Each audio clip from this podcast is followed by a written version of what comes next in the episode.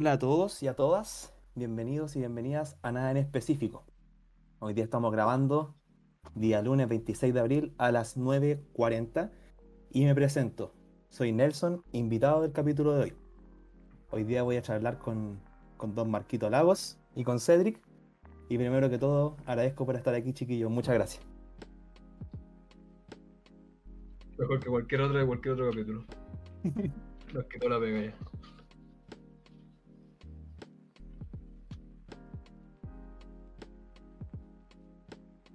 Puta, el culiao desgraciado. Más desgraciado. Eh, grabando tarde y saliendo tarde el capítulo porque ya nos vacilaste eh, el otro día, a mí, a querido Nelson, nuestro invitado. Pero antes de, de poder decir que cómo ha estado la semana, cómo está Ser, cómo estoy yo, eh, ¿por qué no nos cuenta un poco más de usted, queridísimo Nelson? Eh, bueno, yo estudio psicología. Voy en quinto año de la carrera, estudio en la Universidad Diego Portales. Y hasta el momento, en pandemia, solamente me he dedicado a eso, a la carrera. Ya estoy en la última ya, en la que más. Y también me dedico harto a lo que es la música. Soy un fanático de la música, me gusta muchísimo componer y me gusta también mucho escuchar. Y siempre estar escuchando cosas nuevas y descubriendo. Asumo que ya está lista la, la recomendación semanal entonces al final del capítulo. Sí, ya tengo una, una lista de disquitos aquí para recomendarlo al final del capítulo, así que venía preparado con ese material bien pensado durante la semana y sobre también las cosas que he estado escuchando desde que entramos a este, a este encierro obligado, se podría decir. Que es bien diferente a que nosotros queramos estar encerrados en la casa. Claro, un, poco muy diferente. Un poco diferente. Entonces ahí ya se puede ir quedando un poco quizás la idea de para dónde ir el capítulo, eh, pero quizás también para dónde nos lleve. Así que hay que estar preparado. Y Cedric, ¿cómo va tu problema, mierda? Bien, ya está listo. Un pequeño disclaimer. Se me había muerto el micrófono, así que ahora estoy 100%. Cuéntanos, Perdón, Nelson, entonces. por dejarte de colgado en, la introducción. Muy bonita introducción, No, por no cierto. Nos dejaste en completa vergüenza. No, no. No digan eso, que me pone nervioso. Ah. no, aquí nadie habla más weas que nosotros, así que no. Na- Nadie pasa más vergüenza que nosotros tampoco. Exactamente. Eh, que te cuente sobre mí, puta, es que ¿qué, qué puedo contar más de lo que ya he contado? Soy un, un pobre weón amargado, ya, ya con un año junto a ti, eh, disfrutando de estar grabando el podcast. Soy un humilde traductor e intérprete. Me gusta mucho el cine, me gusta mucho crear cosas, tal y como este podcast junto a Marquito. Me encanta el conversar con gente, como aquí el, el am- amigable y simpático Nelson, que de verdad que me dejó anodado con su currículum, que se parece una, se- me, me parece una persona interesante y llena de conversación. Así que. Por eso traemos cada vez cada personaje más Sí. mejor al podcast. Yo también antes ya lo había escuchado a ustedes ya. Había escuchado un capítulo que me tincó muchísimo que hablaron de las. ¿Cómo es el capítulo? Bandas sonoras de los videojuegos, me acuerdo. Uh, Vaya gachi.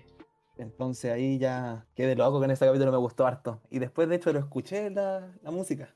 Y, y estaba bien buena, bien, bien buena. No me acuerdo de los juegos, pero me recuerdo que la música era buena. fue, fue cuando hablamos de videojuegos, ¿cierto? Creo, Sí. creo que sí. Creo que fue ese capítulo.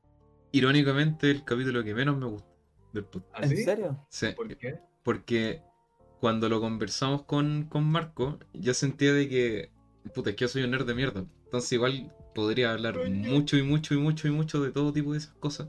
Entonces no quería como irme en la volada sintiendo que quizás al público no le iba a interesar en lo absoluto el conversar de eso, pero el tiempo me...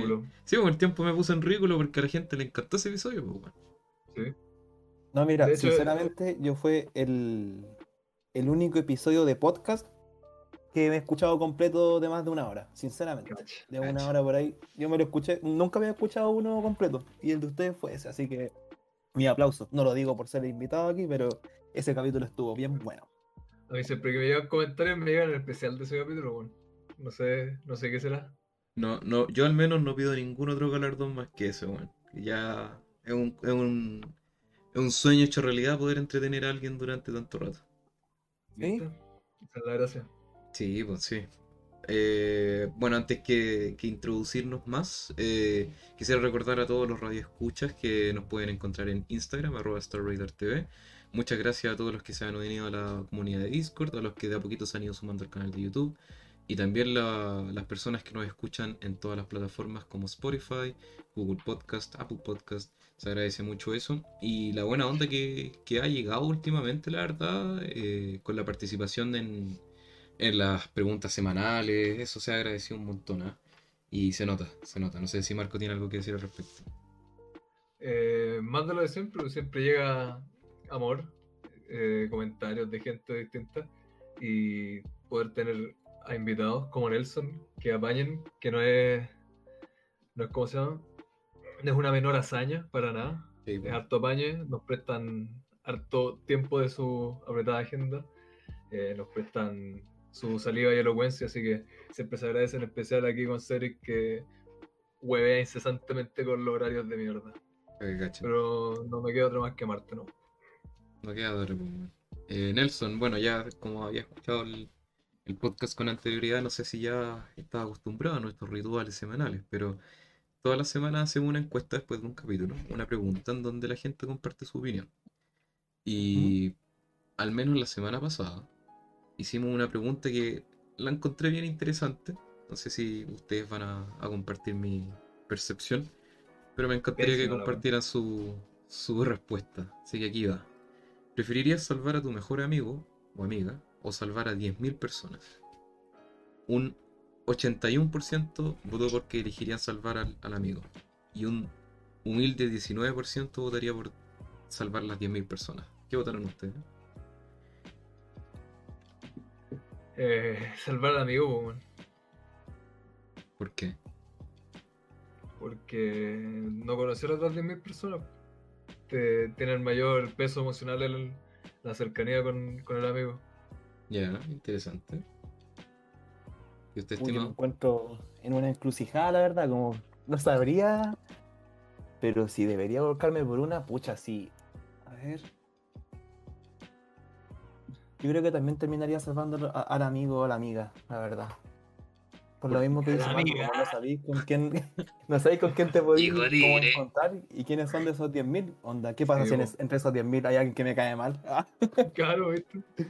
o yo creo que me quedaría con eso. Además, si salvo a los 10.000, me quedaría con muchísima culpa de borrar a esa persona de, de la existencia. Así que Claro, claro. creo que por eso me iría con, por el lado de salvar a, a mis amigos. Bueno, yo, yo voté que también salvaría al, al pero yo creo que gran parte de las personas que votaron por las 10.000, yo creo que se basan como, no sé, como yo creo que la- el pensamiento lógico de chucha, voy a salvar 10.000 vidas, pues, ¿cachai? Antes que solo una. Y yo encuentro que es bastante eh, rescatable esa idea, pero claro, ahí yo creo que va cada uno el peso. Así como salvar a alguien que conoce y tiene una intimidad o, o las 10.000 no. Claro, igual ahí se podría ver así como, ¿es salvar a las personas o es no matarlas? ¿Se entiende? Ya, no, yo creo que implícitamente Claro. iba con matarlas, dejarlas Claro, morir. es como estáis eligiendo a quién matar, más que salvar a alguien de como algún peligro inminente. Claro, claro. Digo, es, es que eso, por ejemplo, Nelson dice pues, que no podría dormir tranquilo en la noche pensando que No. mató a su amigo, pues, pero ¿podría vivir tranquilamente pensando que mataste a 10.000 personas? Y que es el tema. Además, también me lo tomaba muy como en la, en la onda de que. Pucha, imaginando. No sé, me puse en el caso, no sé, como estando yo ante mi amigo y las 10.000 personas. Y por ejemplo, si me quedase en la tierra o en la humanidad solo con mi amigo o mi amiga, ¿cachai? Ya. Solo con la vida. En el otro lado mataría a toda una especie casi, así como 10.000 personas, así como. Entonces, como que me puse como en esa posición, así como, ¿qué pasaría No, si me 10.000 quedaría solo? no y, y tendría que optar entre 10.000 personas o un amigo. Entonces, es bien difícil la elección, la verdad. Pero creo que también me inclinaría por, por el amigo. Sí, es que eso me llama la atención porque la gran mayoría dijo no, el amigo nomás. Bien Y directo. aparte, si no, estáis activamente eligiendo que se muera tu amigo. po.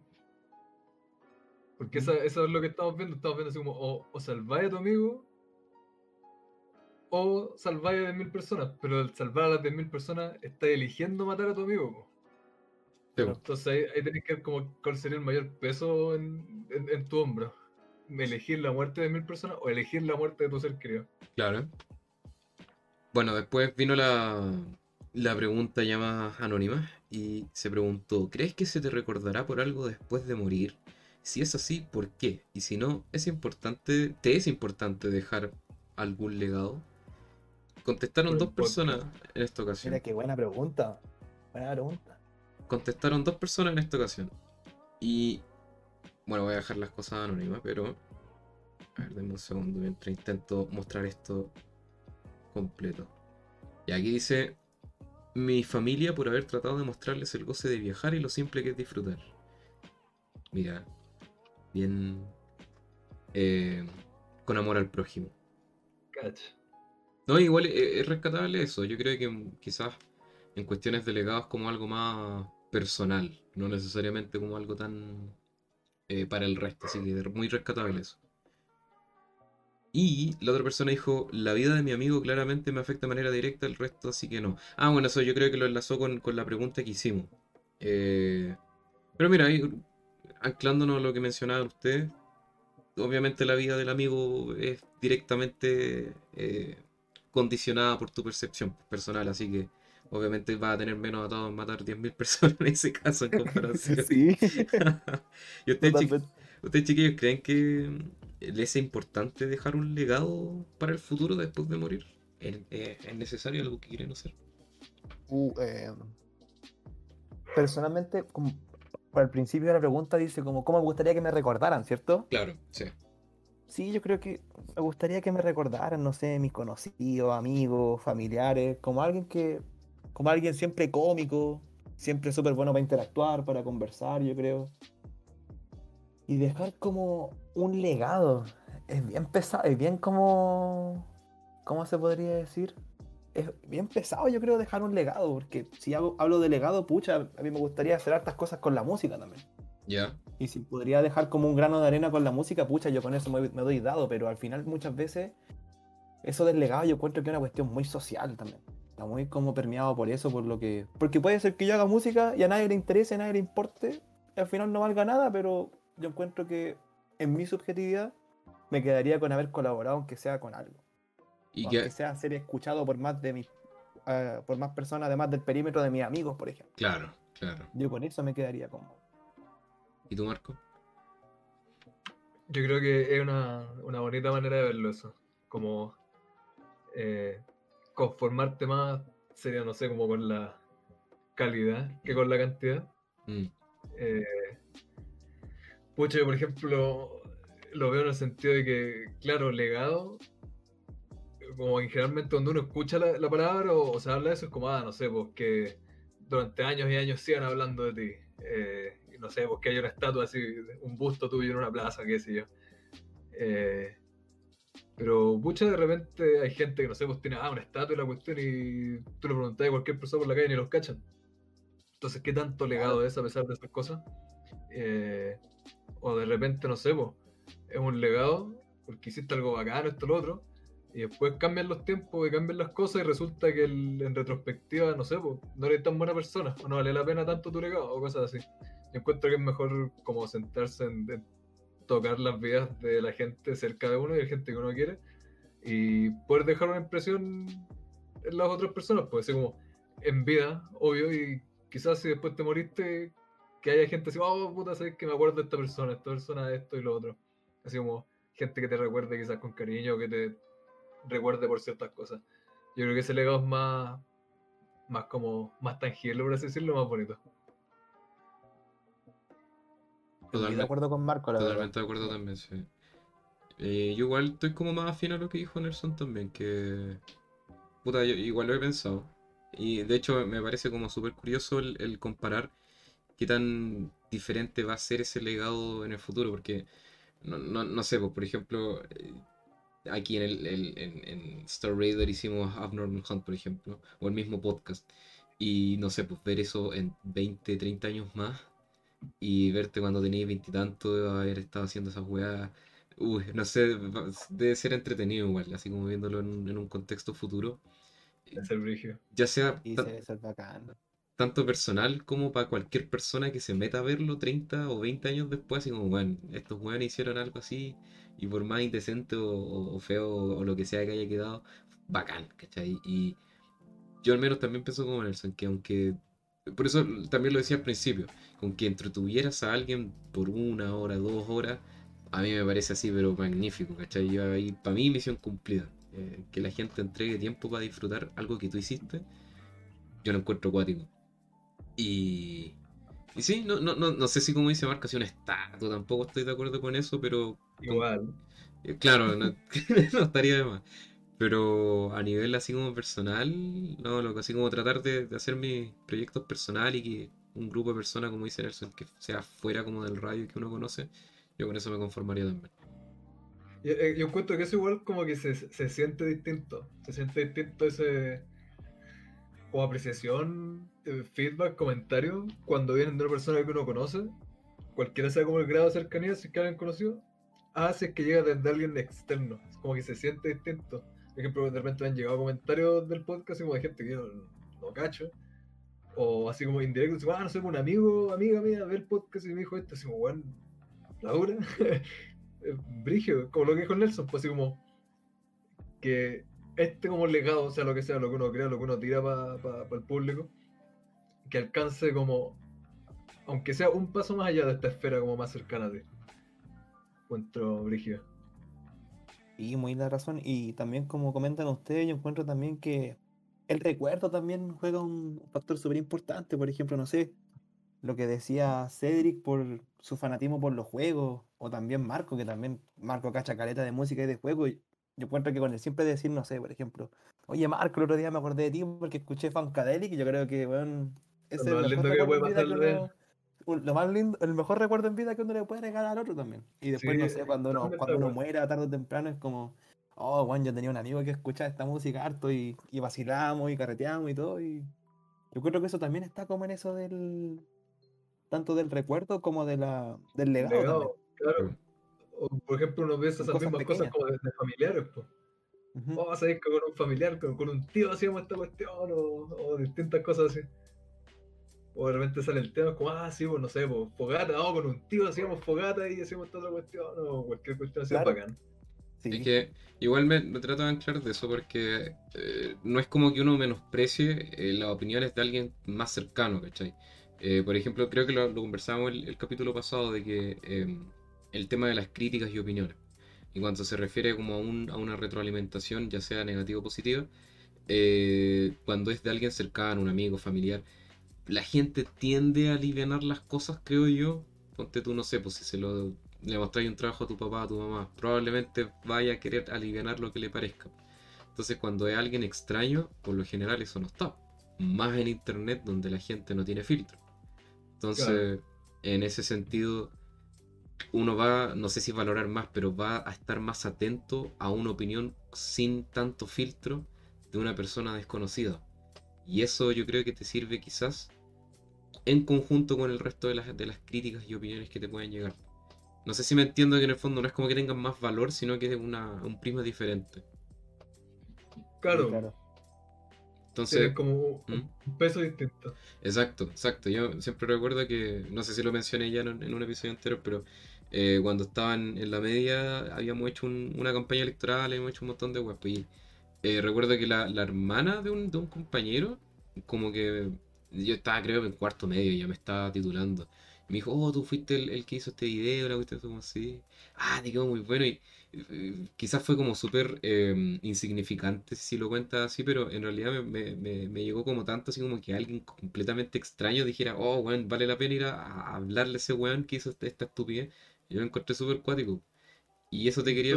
Claro que nunca voy a volver a esa web. Jamás, pues, weón, jamás. Yo creo que uno como persona no está tan acostumbrado a ese tipo de cumplido, entre comillas, entonces uno lo atesora como sea, pues. Sí, o, o no sabe qué hacer tampoco cuando te laurean así alguien X más encima, pues. Entonces, Lo cual es loco, si te ponía a pensar Sí. eso, porque no sé si ya ahí nos podemos ir a la ola como de cómo está construida la sociedad, no sé. Pero igual es cuático que uno no sepa en el fondo cómo reaccionar ante los cumplidos, y eso igual lo encuentro cuático. sí. Como que no, socialmente no se es tan. No, me carga la palabra normalizado, pero lo voy a usar en ese sentido de que, claro, no está normalizado quizás el, el recibir cumplidos, el reaccionar bien ante ellos, porque por lo general es como, eh, te habláis en serio. Cuando te están cantando feliz cumpleaños. Ah, pero esa, Claro. esa objetivamente incómoda por una infinidad de. Oye, Nelson, hablando de eso, de- del arte en general, cuéntanos un poco más de tu persona, qué, qué es lo que... Dijiste que estudiabas psicología, de que también te gustaba mucho la música. eh, ¿podrías definir un poco más tu persona artística? ¿Qué, es lo que haces en general? Cuéntanos un poquito más sobre eso, cuéntanos al público.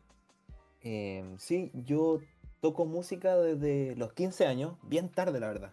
Bien tarde. O sea, yo lo encuentro tarde para mí porque en esa época igual teníamos hartos compañeros y amigos que tocaban guitarra, que se movían harto. Y me acuerdo que a mí me entró ese bichito como en primero medio. Y me entró porque en esa época me gustaba muchísimo Nirvana, me gustaba también harto Red Hot Chili Peppers. Y, y ahí fue como que dije, no. Y en ese, en ese tiempo solamente cantaba música. Así como, como cantaba como de deseo, así como me gustaba cantar nomás. Sí, no, no importaba si fuese malo o bueno, me gustaba hacer la weá, no.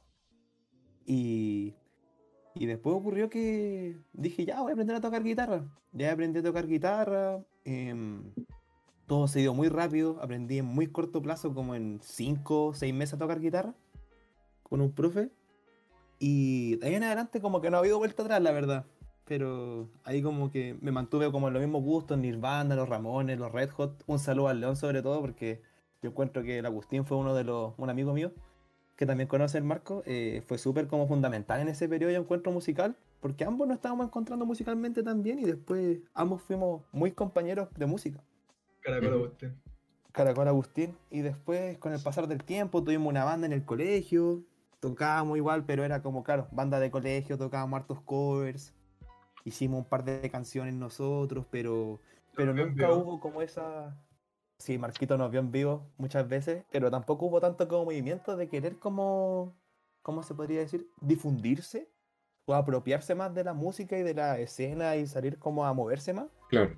Así que siempre quedó como banda como de colegio, se podría decir. Y, y después, pucha, camino de la universidad, ¿cachai? Cada uno se fue por sus lados. Y ahí ya fue como que para mí como que cambió la perspectiva un poco de la música. Como que dije que en verdad me quería como ir más allá con ella. Como que siempre había estado, pero, pero cuando ya entré a la uni- universidad yo creo que ahí dije yo como, ya, ahora ya como es diferente y en verdad yo quiero como hacer algo en relación a la música y, y en verdad como cuando egrese de la carrera, así como mis planes son, claro, dedicarme a la psicología y de la mano también intentar ser músico, intentar ser, ser artista y, y hacer lo mío, más como que, no sé, por ejemplo, el, el sueño así como Lola Palusa, Coachella, no sé, por decirte, no, yo como que me, conformaba con poquito, la verdad, pero obviamente si pasase fuese bacán, pero... Oye, Pero yo me, me conformaba con poquito, así como en verdad moverme y hacer lo mío y hacer música. Y, y ahí como entre... con- tu- tengo una banda que for- conformé en la, la universidad que nos llamamos Chipotle. Ah, Y ahí también empecé a, a tocar más, tuvimos hartos cambios de alineación, pero siempre como que nosotros nos dedicamos como musicalmente y todos teníamos como la misma proyección también. Eso también yo encuentro que influyó mucho. Todos teníamos la misma proyección de, de hacer algo, hubieron ciertos cambios de alineación, tuvimos nuestras primeras dos tocatas y ahí me fui metiendo también más en el mundo de la música, que en verdad como que uno lo ve así como quizá em, como subirse, tocar y después bajarse, pero igual es bien agotador y cansador obvio que sí, pues me imagino que sí. y emociona- tanto emocionalmente como artísticamente, porque uno igual, eh, eh, ¿cómo se llama? Es muy catártico, siento yo. Es muy catártico todo y, y cuando tuve esas dos primeras tocatas yo dije, pucha, sí, quiero seguir con esto, pero em, con harta como cautela se podría decir por la implicancia que me podría tener a mí también, pues, el cansancio mental, el cansancio emocional también que muchas veces existe. El compromiso. el compromiso también, eh, la dedicación. Y, y ahora, eh, justo el año pasado íbamos a empezar como a grabar, estábamos viendo estudios con los cabros de Chipotle, em, onda para sacar demos, cosas así más pro, y puta llegó la pandemia. Uh, Entonces... la de proyectos. quedó- Sí, así que ahí... Y además los chiquillos son de región, los Mm. chiquillos de la banda. Entonces uno, uno es de Antofa y otros dos son de, de Puerto. Un saludo para ellos por sobre todo en este momento. Permiso. Pero cabros. Y, y así que ahí solamente como que tocaba. Tocaba música, componía, pero ya cuando entramos en la pandemia, como que ahí empecé como a grabar, como que ahí como que pegué como el siguiente salto Ya. en relación a la música. Y ahí empecé a grabar, empecé a componer más, como que empecé a dedicar más, y ahí como que conocí como la otra órbita de la música, que es como, yo creo que quizás lo- también lo que les pasa a ustedes puede ser. Esto de estar sentado harto tiempo, em, arreglando, cortando ciertas cosas, sé que no me gustó esta parte, la voy a cortar, le voy a pegar otro, sé que grabémoslo de nuevo, y otra vez, y otra vez. Y esa pega igual, y, la- y esa pega también requería mucho. Me acuerdo que una vez, el año pasado, como en julio, como que quise como grabar una canción que tenía de manera así como la más pro posible que tenía. En ese tiempo no tenía interfaz, que ahora sí tengo. Y onda estuve una semana eh, fácilmente siete, siete horas puede ser en el computador sentado así como editando, grabando, editando, grabando y dije, uy, en verdad lleva tiempo. Lleva tiempo, pero me llenaba muchísimo. Y también lo vinculo harto con lo que ustedes decían de lo de las opiniones, porque claro, uno de repente, claro, si el amigo te dice que está bueno, es como, ya, muchas muchas gracias la cuestión, pero como que de cierta manera es bien chistoso porque quizás uno de repente igual busca que le digan, pucha, igual quiero que me voten, se podría decir como, igual quiero que, no sé, me critiquen o me digan como alguna otra percepción que solamente decirme, oye, sé que está buena. Claro. de hecho, de eso mismo Exactamente, el capítulo pasado hablamos, pero exactamente de eso, de que eh, hacíamos, no sé si una invitación, pero sí, por ejemplo, hacíamos notar de que es necesario y que la gente no debería tener tantos pelos en la lengua y decir, ¿sabéis qué? No me gustó tanto por esta razón. Y yo creo que eso sirve caleta. Ahora, no, no quiero decir de que todas las críticas sean negativas, pero que no haya miedo de, de destacar lo malo, si lo malo está para mejorarse.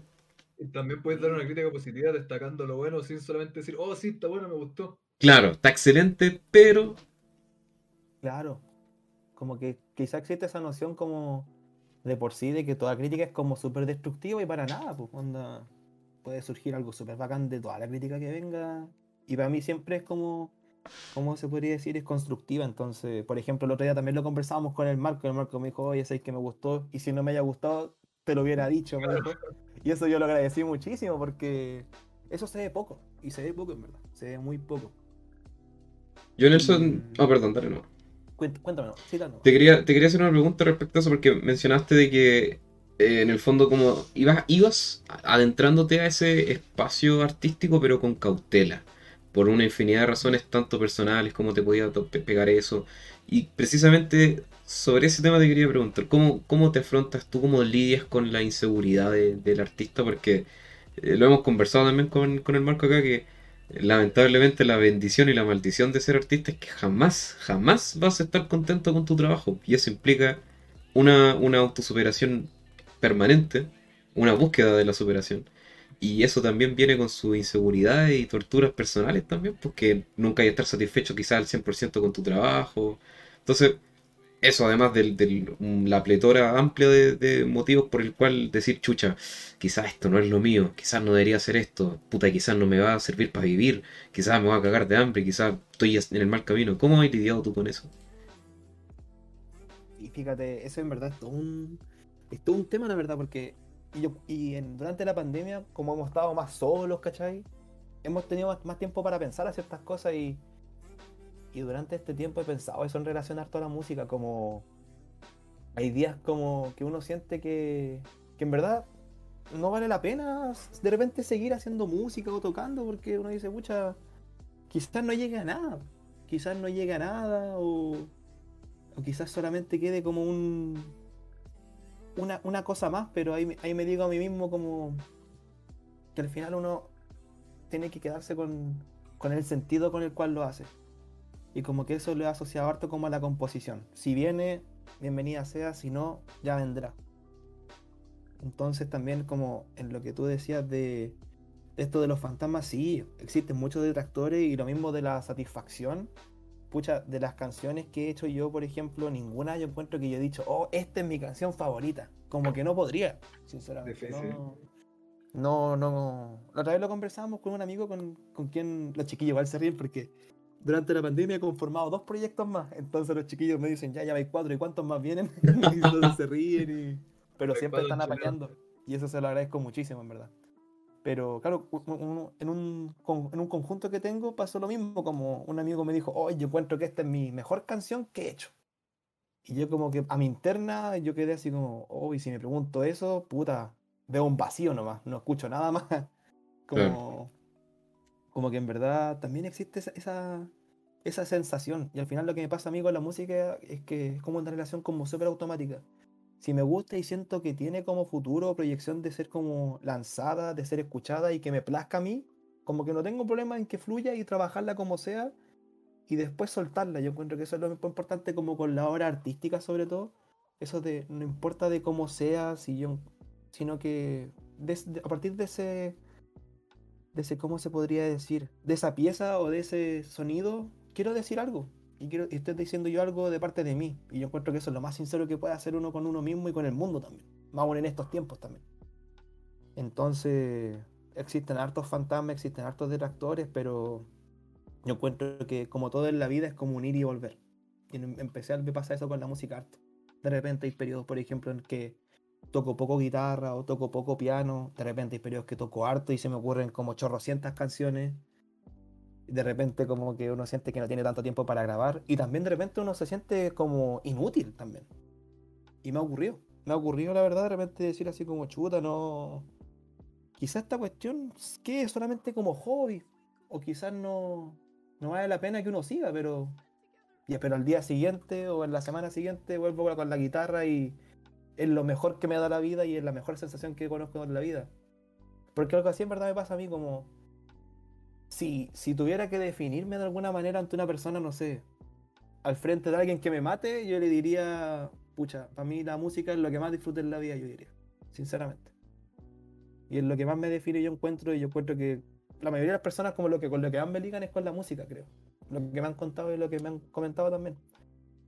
E igual, igual me da pena eso que en el fondo, eso, también te quería preguntar, porque dijiste que te sentías inútil muchas veces. Y claro, ahora como estamos encerrados y de repente uno deja que el, que el, corazón artístico hable nomás.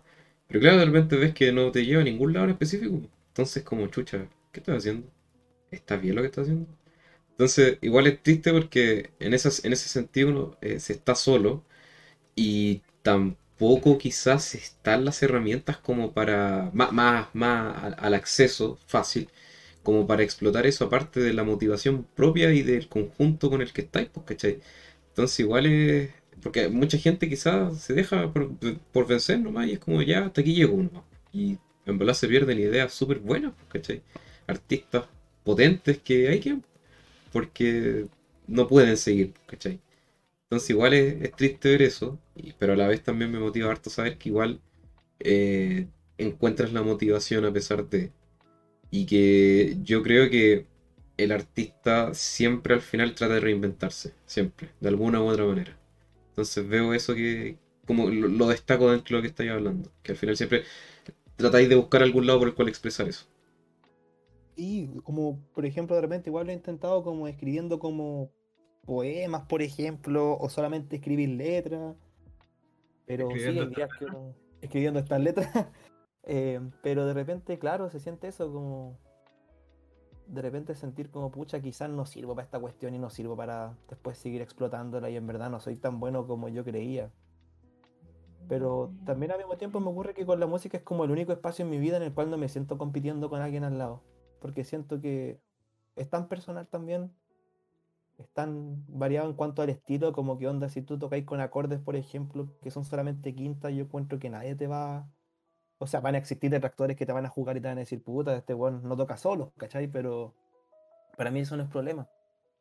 Pero existe esta cuestión del, del ideal quizás que tiene uno mismo acerca de lo que puede hacer o que puede llegar a ser.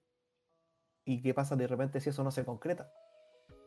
Pero igual, me llama la atención eso que mencionas que no hay competencia. Entonces, claro, me, destaco que al final siempre es como por tu expresión. Eso es lo que prima en el fondo del, por qué hace esto. Es expresar lo que tienes dentro nomás. Por eso imagino que decidiste irte por el lado musical, ¿o no? Sí, onda. Yo.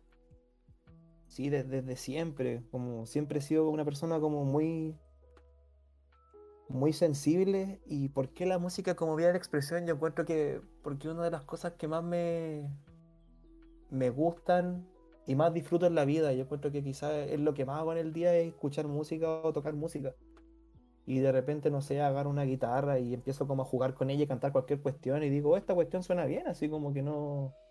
Y mucha gente me dicen, oye, pero esa cuestión es como... Tú lo podías hacer y, por ejemplo, yo no lo puedo hacer. Y para mí es como una cuestión más, pues como caminar para mí.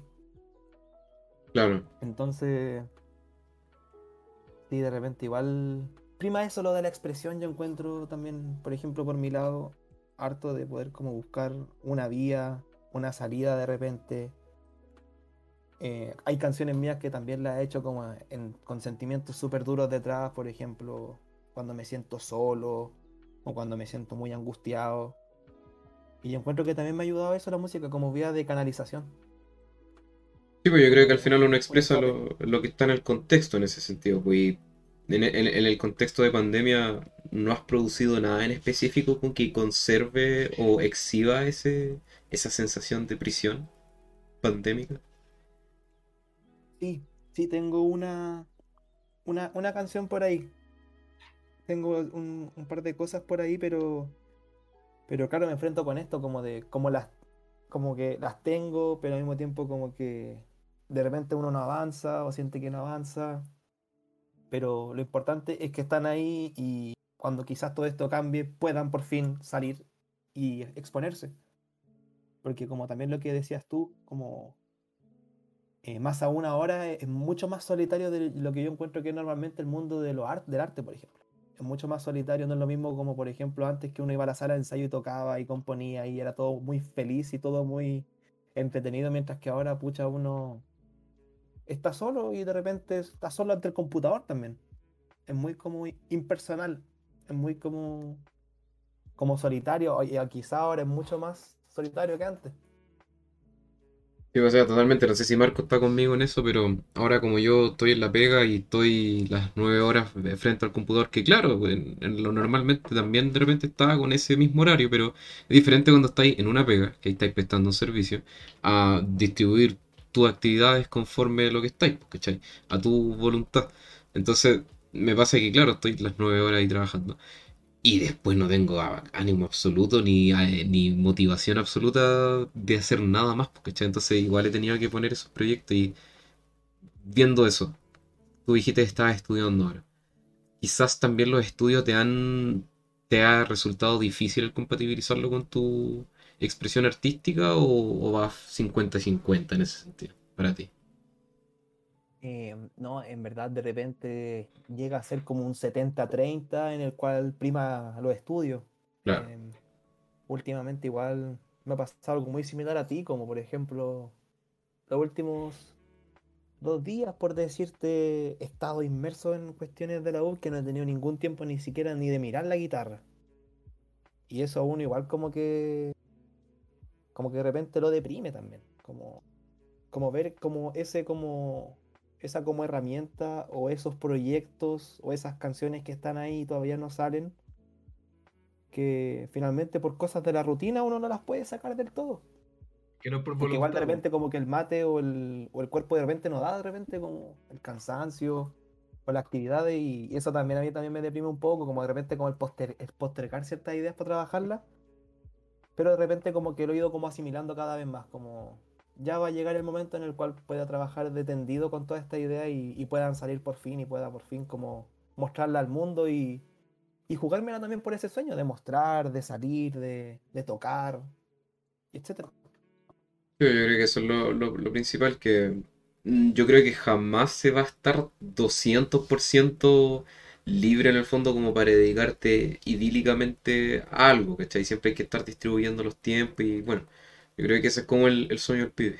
En el fondo es como Sí. saber distribuir enecúmenamente todas las cosas que tengas que hacer, pues, pero esperemos que después de que ya termines de tu estudio y puedas estabilizarte y, y poder eh, distribuir bien tus cosas para expresarte como corresponde, porque sí, yo, yo al menos escuché mm, escribiendo estas letras se llama el, el tema, ¿cierto?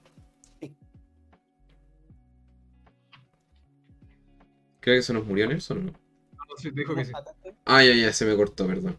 Em, sí, escribiendo esta letra. Entonces, a mí al menos, eh, cuando me pasan ciertos temas así como, eh, oh, mira, escuché esto, esto es loco, a ver, escúchalo.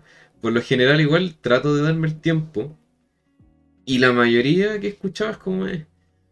Ahora igual también tengo mi- mis apreciaciones personales de que no suelo escuchar música en español, entonces también soy como más reacio a eso.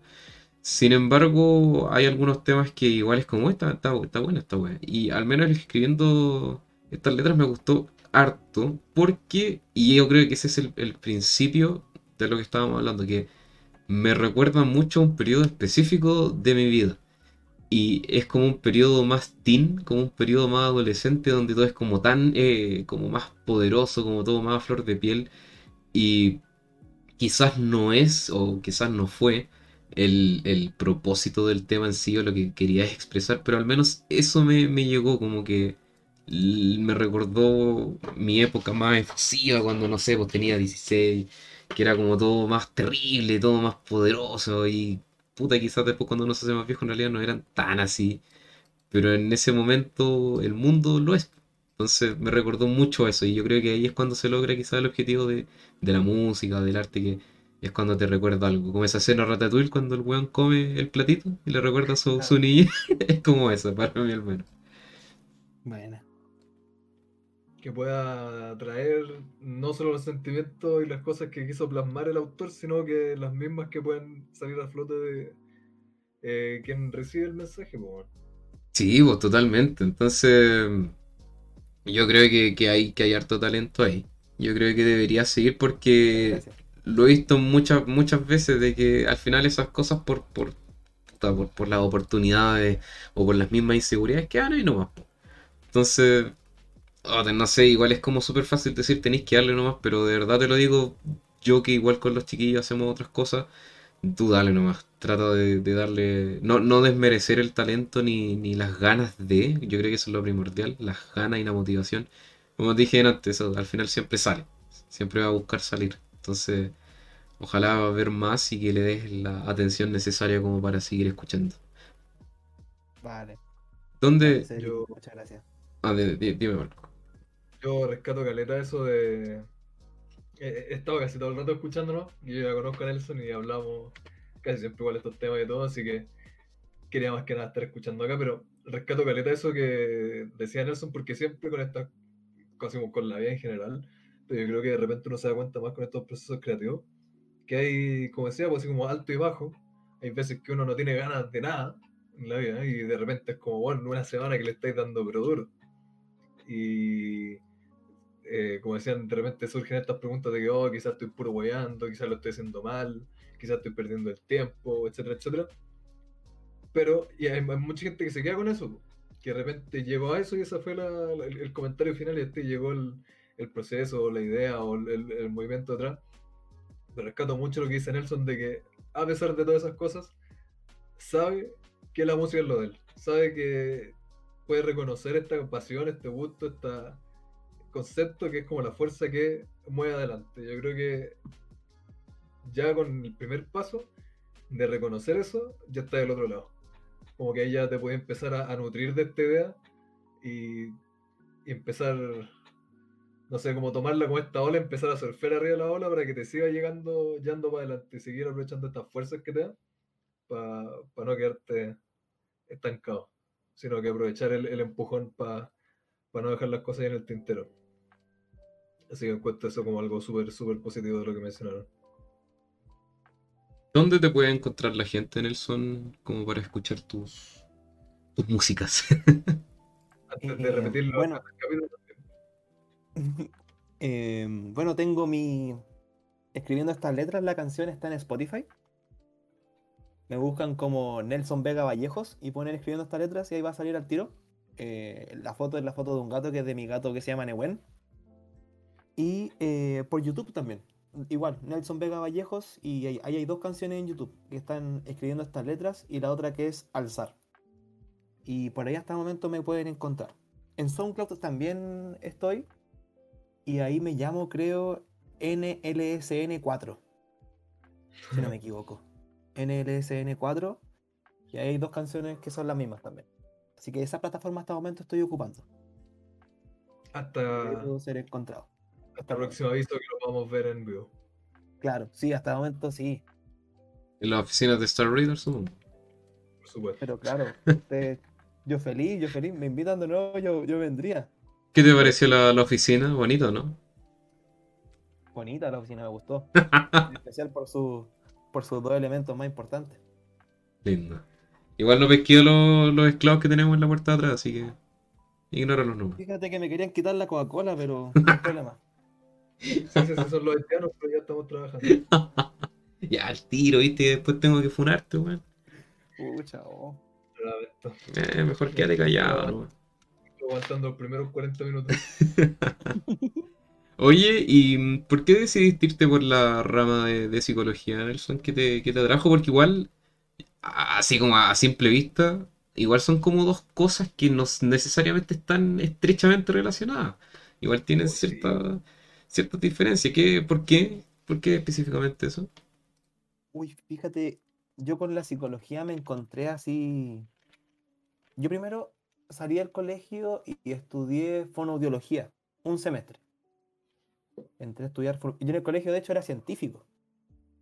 Era muy, muy diferente a lo que, a lo que soy ahora, se podría decir. Em, pero sí, yo entré a estudiar fonoaudiología, no me gustó, me salí. Em, en ese tiempo también tenía pensado como quizás meterme a estudiar música. Pero después dije, ¿sabéis qué? Me gustaría ser psicólogo. Como que lo vi como una posibilidad.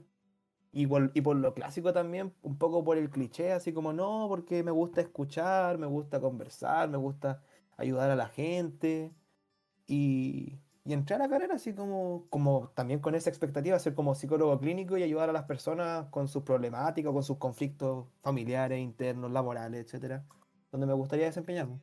Ya, Pero después con el pasar del tiempo, eh, y al mismo tiempo existía la música, pero al mismo tiempo la dimensión comprensiva que entrega la psicología a todas hartas cosas, el cine, el teatro, el arte, la música, como que eso me gustó muchísimo. Y ahí siento yo que se compatibilizan harto igual, ya. en relación, por ejemplo, al, al trabajar como, no sé, los malestares, eh, por ejemplo, algunas técnicas como de arte terapia también, como de pintar, escribir.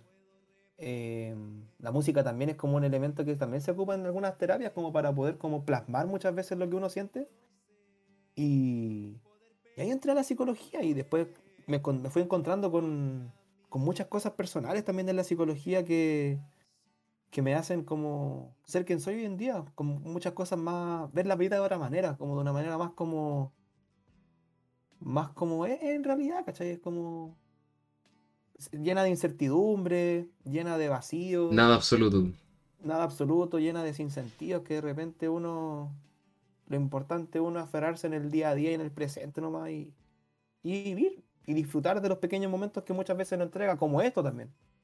De hecho, a modo anecdótico, quizás no tenga nada que ver, pero hoy día estaba viendo un- unos tipos que estaban hablando acerca de un estudio que se publicó hace poco, eh, donde que postulaba de que las personas muchas veces eh, crean recuerdos. El cerebro como que en el fondo tiende a hacer eso. No sé si le ha pasado, que es como, eh, no, ¿te acordáis cuando hiciste esto? No, yo no me acuerdo que haya pasado, ¿cachai? O, o uno le mete eh, más detalle, o recuerda así, pero seguro, seguro, seguro que pasó de esta forma, y después te viene otra persona y es como, no, nunca pasó eso. O no pasó así.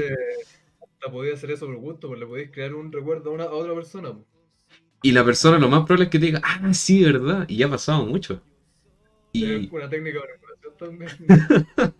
y, y sí, pues, es cuático. Y, y- y no muchas veces eso no se hace con malicia, ¿cachai? Es como que el, el cerebro humano está hecho para eso. Y me parece súper cuática esa weá, porque como tú mencionas, Nelson, que no hay nada absoluto, como que todo lleno de incertidumbre. Y con una weá tan, como que uno al final da como, como por sentado que es absoluto lo que es la memoria, que es como lo que uno tiene en el fondo, lo único que uno tiene. Pero es súper frágil también, como... Sí, también. Sí, pues, güey, como al final ni siquiera puedes confiar 100% en eso. Y eso, eso es lo que el, el- tema del video al menos hablaba en cuestión, que por ejemplo, no sé, pues cuando se lleva eso a la corte, a un juicio, o cuando son testigos, no sé, pues de un crimen, también es como súper subjetivo en el fondo, pues, ¿cachai? Entonces, Al men- Implantar recuerdo a la gente. sí, pues sí, no, lo encontré cuático, la verdad. Y, y después me puse a pensar, veces que, le, que convencen a las personas de que cometieron un crimen o cuestión así, llegan a lograr a que admitan haber hecho cosas que no hicieron. Sí, Sí, no, yo encontré uf, cuático. ¿Qué, qué es lo que te ha parecido como más fascinante, Nelson, en, en ese sentido en cuanto a la psicología? Lo que has estudiado, lo que has percibido tú mismo. Em, yo encuentro que lo que más me ha gustado de la psicología es como el aprendizaje personal que a uno le trae. Como por ejemplo de estas cosas, yo no me imagino, por ejemplo, a Nelson del 2015 o 2016 hablando de estas cosas, porque era diferente también, era mucho más chico, mucho más inocente, mucho más inmaduro, se podría decir. Y yo encuentro que ahora me he hecho quizá una visión más real de la vida también. Como que de repente uno no, quizás no puede tener siempre lo que uno quiere o lo que uno desea. Y etcétera. Yo encuentro que la psicología me ha conferido eso, como de también, como serme más fiel a mí también, en muchas cosas. Y conocerme más y poder eh, darle sentido a estas cosas que ocurren alrededor. Y eh, como, por ejemplo, como volviendo a la otra pregunta también, em, como lo que diría yo ahora que estoy en quinto año, en comparación a- al Nelson de el pre, pre, pre- pre- primer año que decía como no, yo quiero ayudar a la gente, quiero trabajar.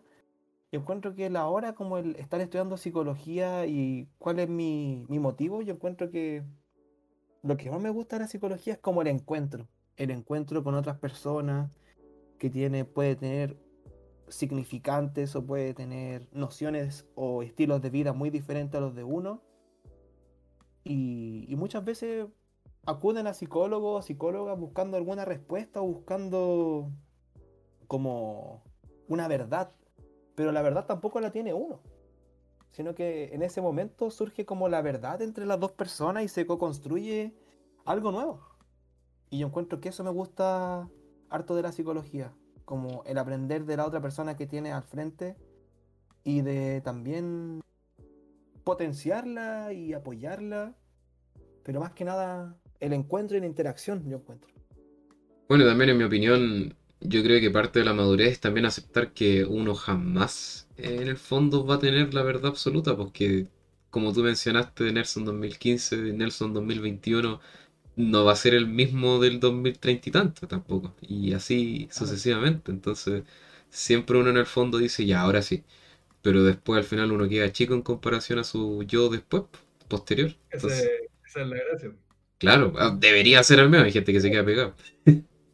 Sí, por ejemplo, ahora último me ha ocurrido harto como con, no sé, los, los duelos igual que uno va teniendo a lo largo de la vida y, y el duelo también que, que trae también, yo encuentro ser psicólogo, porque al final no, no existe como la cura o la solución o la verdad para la persona que tenga al frente, sino que eso es como, no sé, es como algo tan como espontáneo, tan como del momento y del lugar Sí, que, que al final es, es como eso es como el, el- lo no sé no sé cómo decirlo como lo místico la incertidumbre de la carrera en sí porque nadie te dice cuál es la técnica para poder sanar a la persona. No hay como una la gran cura vengan y entren a mi consulta de cinco sesiones y yo los, se les saco todos sus temas. Imposible yo encuentro.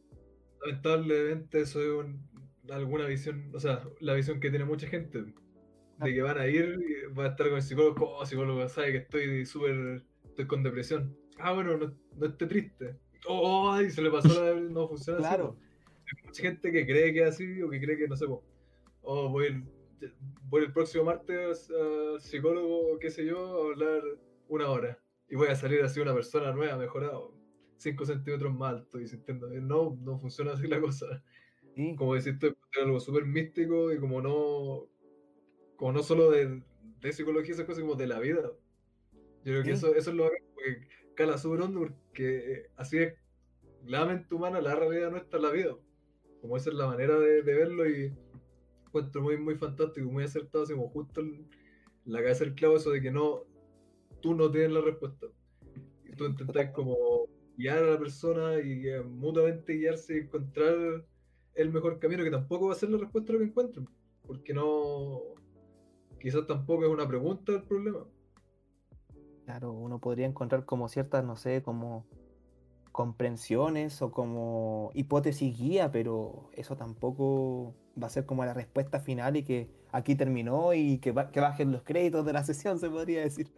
O la gran cura. De hecho, Entonces, Ahora que mencionan eso, cuando grabamos el episodio con Nancy, un saludo a ella, cuando grabamos el episodio de psicología y sexualidad, de hecho.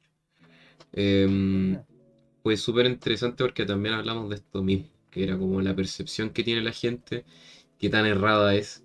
Porque también es como, y lo he, lo he visto mucho, que es como, no, ah, si para qué voy a ir a wear a un psicólogo si no sirven de nada. Y qué lata, po, qué lata porque siento que, no- bueno, no sé si será en todos lados, yo al menos he visto que en muchas partes del mundo es así de que la salud mental se, no tiene valor, se aminora caleta. Entonces, bueno, y también que hay, hay hartas conductas que, que se han ido cultivando a lo largo de décadas, pues también, que es como, no, si tenéis que poner pecho adelante nomás y dale nomás. pues. Cuando también estás bien, estar vulnerable, pues, ¿cachai? Es como, sé que no me la puedo, no sé cómo, pues. Y eso también hay gente que uno no sé, al igual que no sé, todo en el mundo, hay cosas que no te preparan nada. Entonces, estás bien de repente no saber qué hacer y, y que uno no, no- no necesariamente debe tener todas las respuestas. Entonces, de repente simplemente conversar con alguien y que te dé una, un- una guía lo más objetiva posible de perspectiva. Yo creo que al menos cuando las veces que yo fui un psicólogo me ayudó eso, como a darme perspectiva, porque muchas veces cuando uno mira las cosas desde dentro, obviamente va a ser súper subjetivo y en el fondo va a ser como, puta, es que esto es terrible por esto, por esto, por esto, y muchas veces no va a haber la razón más claramente. En cambio, cuando te dan perspectivas como chucha, en realidad me estoy complicando más de la cuenta. O en realidad debería probar esto. Entonces, de repente hay gente que se pierde por ese prejuicio. Se pierde eso. Y es triste también. Sí, yo encuentro que también la misión en el fondo es esa, como ampliar uno la dimensión de su vida y también ampliar como la mirada y los distintos como sentidos, significados que le podemos como concebir a la vida también, dentro de la de acudir a, a una terapia. Porque claro, tomándome lo que decía como Cedric, mucha, históricamente ocurrió eso, así como, no, ponle el pecho a las balas, como, ¿cómo te voy a estar como deprimiendo por esto? Y, y eso yo encuentro que igual es como, de cierta manera, invisibilizar. Me pasa lo mismo con Cedric, como con la palabra normalizar, como que también invisibilizar, también encuentro que es como una palabra Es como... que hasta estigmatizar esas palabras de mierda, sí. Sí, como estigmatizar también. pasa, pasa caleta, son como palabras, palabras memes. Pero Palabras memes. se deja, se deja de lado un poco la subjetividad de la persona también. Entonces, hay, hay que tener cuidado igual con eso y con, y con hacer esas declaraciones, siento yo igual, porque es- lo que sientes tú puede ser muy diferente a lo que siento yo.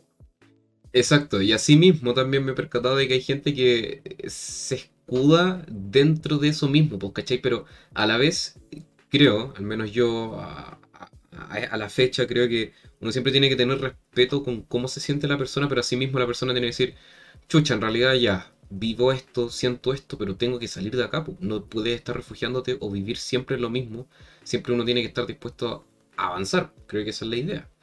Entonces he conocido mucha gente que al final se acomoda en una, en una situación, ya sea por una razón egoísta o lo que sea, y ahí se quedan. Pues entonces yo creo que eso también es parte de esa misma ignorancia o quizás despreocupación generalizada que se tiene con la salud mental y cómo lidiar con los problemas.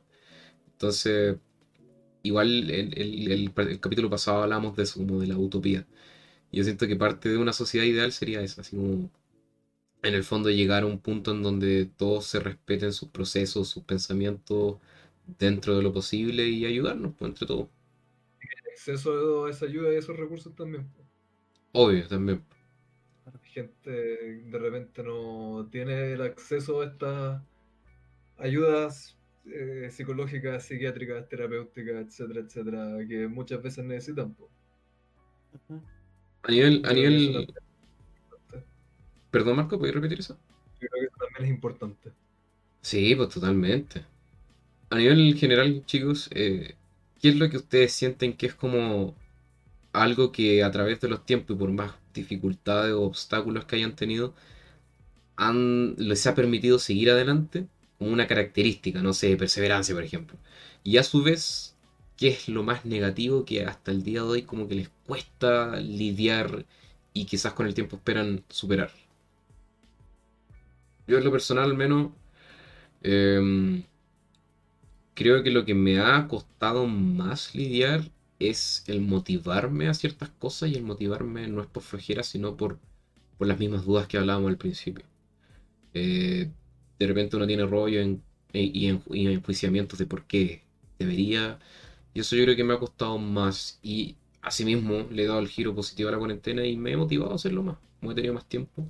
Y eso me ayudado, me me ha mostrado la perspectiva. Y a su vez también yo creo que eso de que trato siempre de ver alguna forma en la que puedo canalizar eso y sea entretener o lo que sea, pero siempre quiero hacer algo. Al menos eso trato de, de rescatarlo. ¿Y ustedes, Yo creo que lo importante es eso, pues, mantenerse, mantenerse activo eh, y estar siempre atento de mantener una como mentalidad, una visión positiva de las cosas. Eh, y positiva no es en el sentido de que ah, está todo bien, aunque esté todo mal, porque a veces que están las cosas mal. Sí, Y ser optimista y ser positivo no significa mentirte a ti mismo y decirte que las cosas están bien cuando no lo están. No, pero es, es buscarle eh, lo positivo o buscar la fuerza para poder aguantar quizás el, el- trecho malo y ya ll- llegar al otro lado del túnel. Eh, eso más que nada, estoicismo puro. Eh, y ¿cómo se llama esto? Darse cuenta también que de repente en esta vida hay cosas duras, cosas pencas que pasan y que van a pasar sí o sí.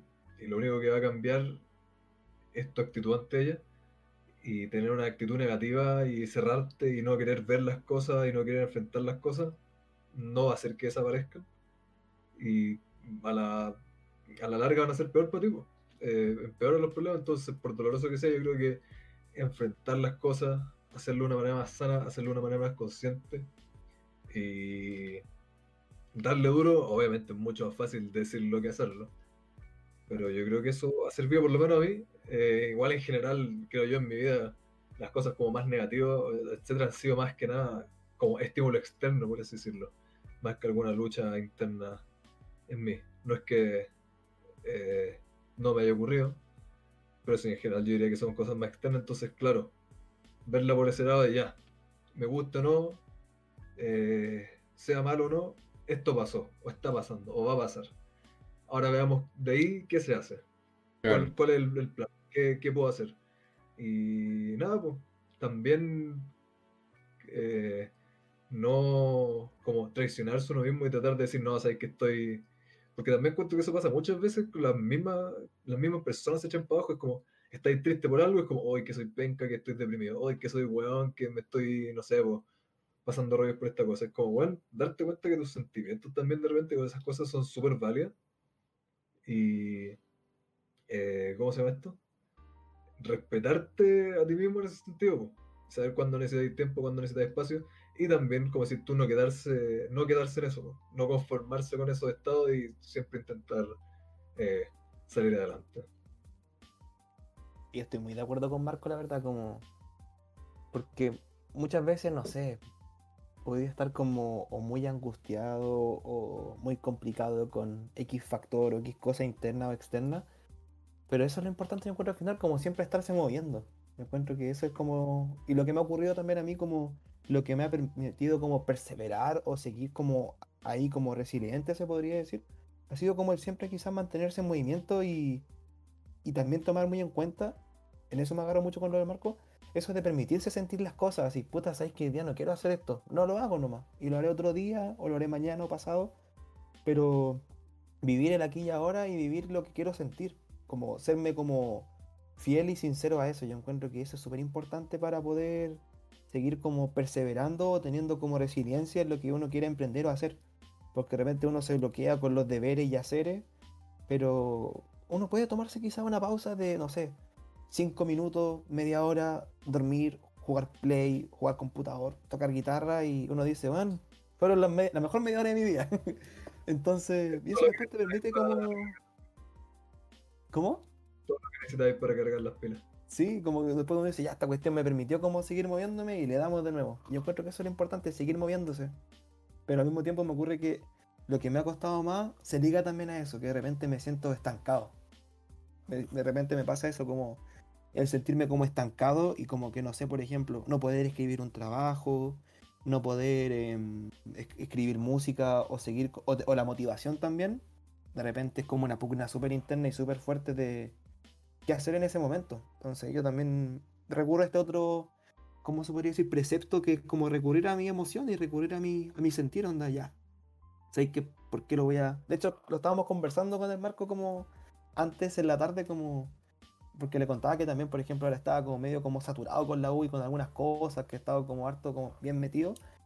Y es cierto eso, como de repente igual es bueno como salirse un rato y despejarse y alejarse un ratito de todo y después quizás volver y retomarlo cuando uno se sienta óptimo o de la mejor manera para, para como darle cara a eso y también darle cara como con cierto deseo y con cierta como proactividad para que salga esa actividad lo que estoy, haciendo. Y eso también lo encuentro muy importante en minutos de, de motivarse. Y no sé si lo conversamos también en, en, el podcast, pero yo siempre he dicho que ya es un acto súper fuerte de imponencia el, bueno, uno, hasta donde uno se sabe no, no elige vivir, pues, ¿cachai? Pero llegar al mundo, nadie te lo, nadie te lo ofrece, llegaste nomás, es una imposición. Y, claro, te expulsan. Claro, y asimismo, yo creo que es terrible el que te digan cómo vivir. O sea, mínimo si te impusieron llegar a esta vida, mínimo creo yo que decidas tú cómo hacerla. Ya sea tanto si es una wea autodestructiva como no, ahí verás tú. Mientras no le hagas daño a nadie, yo creo que estás en tu completo derecho de vivir como tú quieras. Ya sea, insisto, si quieres estar viendo todo tu día anime, lo que da igual, es tu vida, haz lo que quieras. Pero claro, a su vez también hay que estar consciente de los peligros que ello trae también. Yo creo que eso, el fondo, eso es como a lo que quiero llegar, que nada es inherentemente bueno o idóneo, sino que todo va en el equilibrio. Si quieres hacer una cosa de X manera, bacán, pero tenéis que estar atento a las consecuencias y qué te va a producir. Entonces, claro, yo también he, sido presa de eso, que de repente es como ya voy a hacer esto y mejor no mañana, pero no te das cuenta y ya lo procrastinaste dos meses. Entonces, igual también me ha costado lidiar con eso de que es como tratar de llegar al equilibrio en el que te tengáis que obligar, pero a su vez también tengas la livianez suficiente como decir, no, hoy día no, o, hoy día esto nomás y mañana sigo, pero yo creo que una de las cosas más difíciles de superar es la autodisciplina. Y como, como decía Nelson, así como poder parar un segundo, así como estáis así sobrecargado la cuestión, estáis ofuscado, etcétera, eh, que la pega, que en la casa esto, que los estudios, de repente poder decir así, a ver, para, y tomar, dar así un paso atrás y decir ya, respirar, me va a duchar, me va a lavar las bolas, me va a tomar un tecito, me va a tomar una cerveza, voy a tocar guitarra, como decía Nelson, voy a hacer esto, darte, como decía, aunque fuera una hora, una tarde, y de repente eso es todo lo que necesitas, como tomarte este momento para dar un paso atrás. Claro. Y decir, ya sabéis que esto y esto y estoy como que es normal, como que se espera, como, ah, uno es adulto, entonces, no sé, pues la casa y la pega y el estudio y y lo otro. Pero después pensáis como, puta, bueno, somos gente, somos unos, unos primates, unos monitos.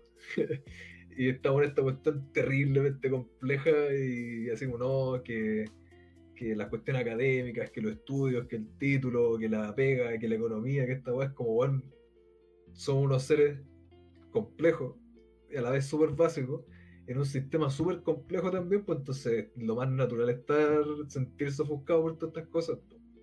Eh, no es sano asumir ni intentar que podéis darle duro y darle duro y darle duro todo el día, todos los días sin parar en ningún momento. Tarde o temprano te va, va a dar la cacha. Y hay gente que lo hace por años y años y años. Pero claro, tarde o temprano eso te, te, te, te pasa la cuenta. Y quizás está así como tras bambalinas pasando la cuenta ya a la persona y no uno no lo ve externamente. Sí, sí. Claro. O no sé si le ha pasado alguna vez como este de repente estar haciendo algo y por ejemplo uno sentir por ejemplo o que está perdiendo el tiempo o de- decirse como puta pero ¿para qué me va a servir esto? Onda, ya está bien para futuro y toda la cuestión, pero ¿me va a servir para algo más? Onda, no sé, por decirte, el estar sentado tres o cuatro horas al día dándole, dándole, dándole a la universidad y después de repente me pasa como que me detengo un lapso y me tengo como esa Matrix, se podría decir, de decir, puta, pero después me voy a morir y no va a pasar nada más, pues, onda, ¿de qué me sirve esto en este minuto así? No sé si les pasa de repente también. Con todo, yo cacho. Eh, es normal, es normal, pero. Nihilismo diario. Claro, pero al menos lo que a mí me funciona es siempre ponerme objetivos. Onda, yo al menos como soy enfermito mental, de repente no sé, es como ya, eh, esto por X cantidad de tiempo, y eso me ayuda a caleta. Así como ponerme fechas establecidas, ponerme una meta establecida, y, y el por qué, porque es como primordial. Y claro, como tú dices, porque eh, en el fondo es como ya voy a hacer esto ocho años, pero ya, claro, logré estabilidad económica, pero ¿a qué costo? Ahora, insisto, es súper fácil decirlo, pero también hay que ser consciente de eso, ¿cachai? Siempre tenéis que tratar de lograr el equilibrio, o sea, no podéis, o sea, puedes, pero puedes estar ocho años invirtiendo tiempo haciendo lo mismo, pero después, ¿qué pasa con tus aspiraciones, tus deseos?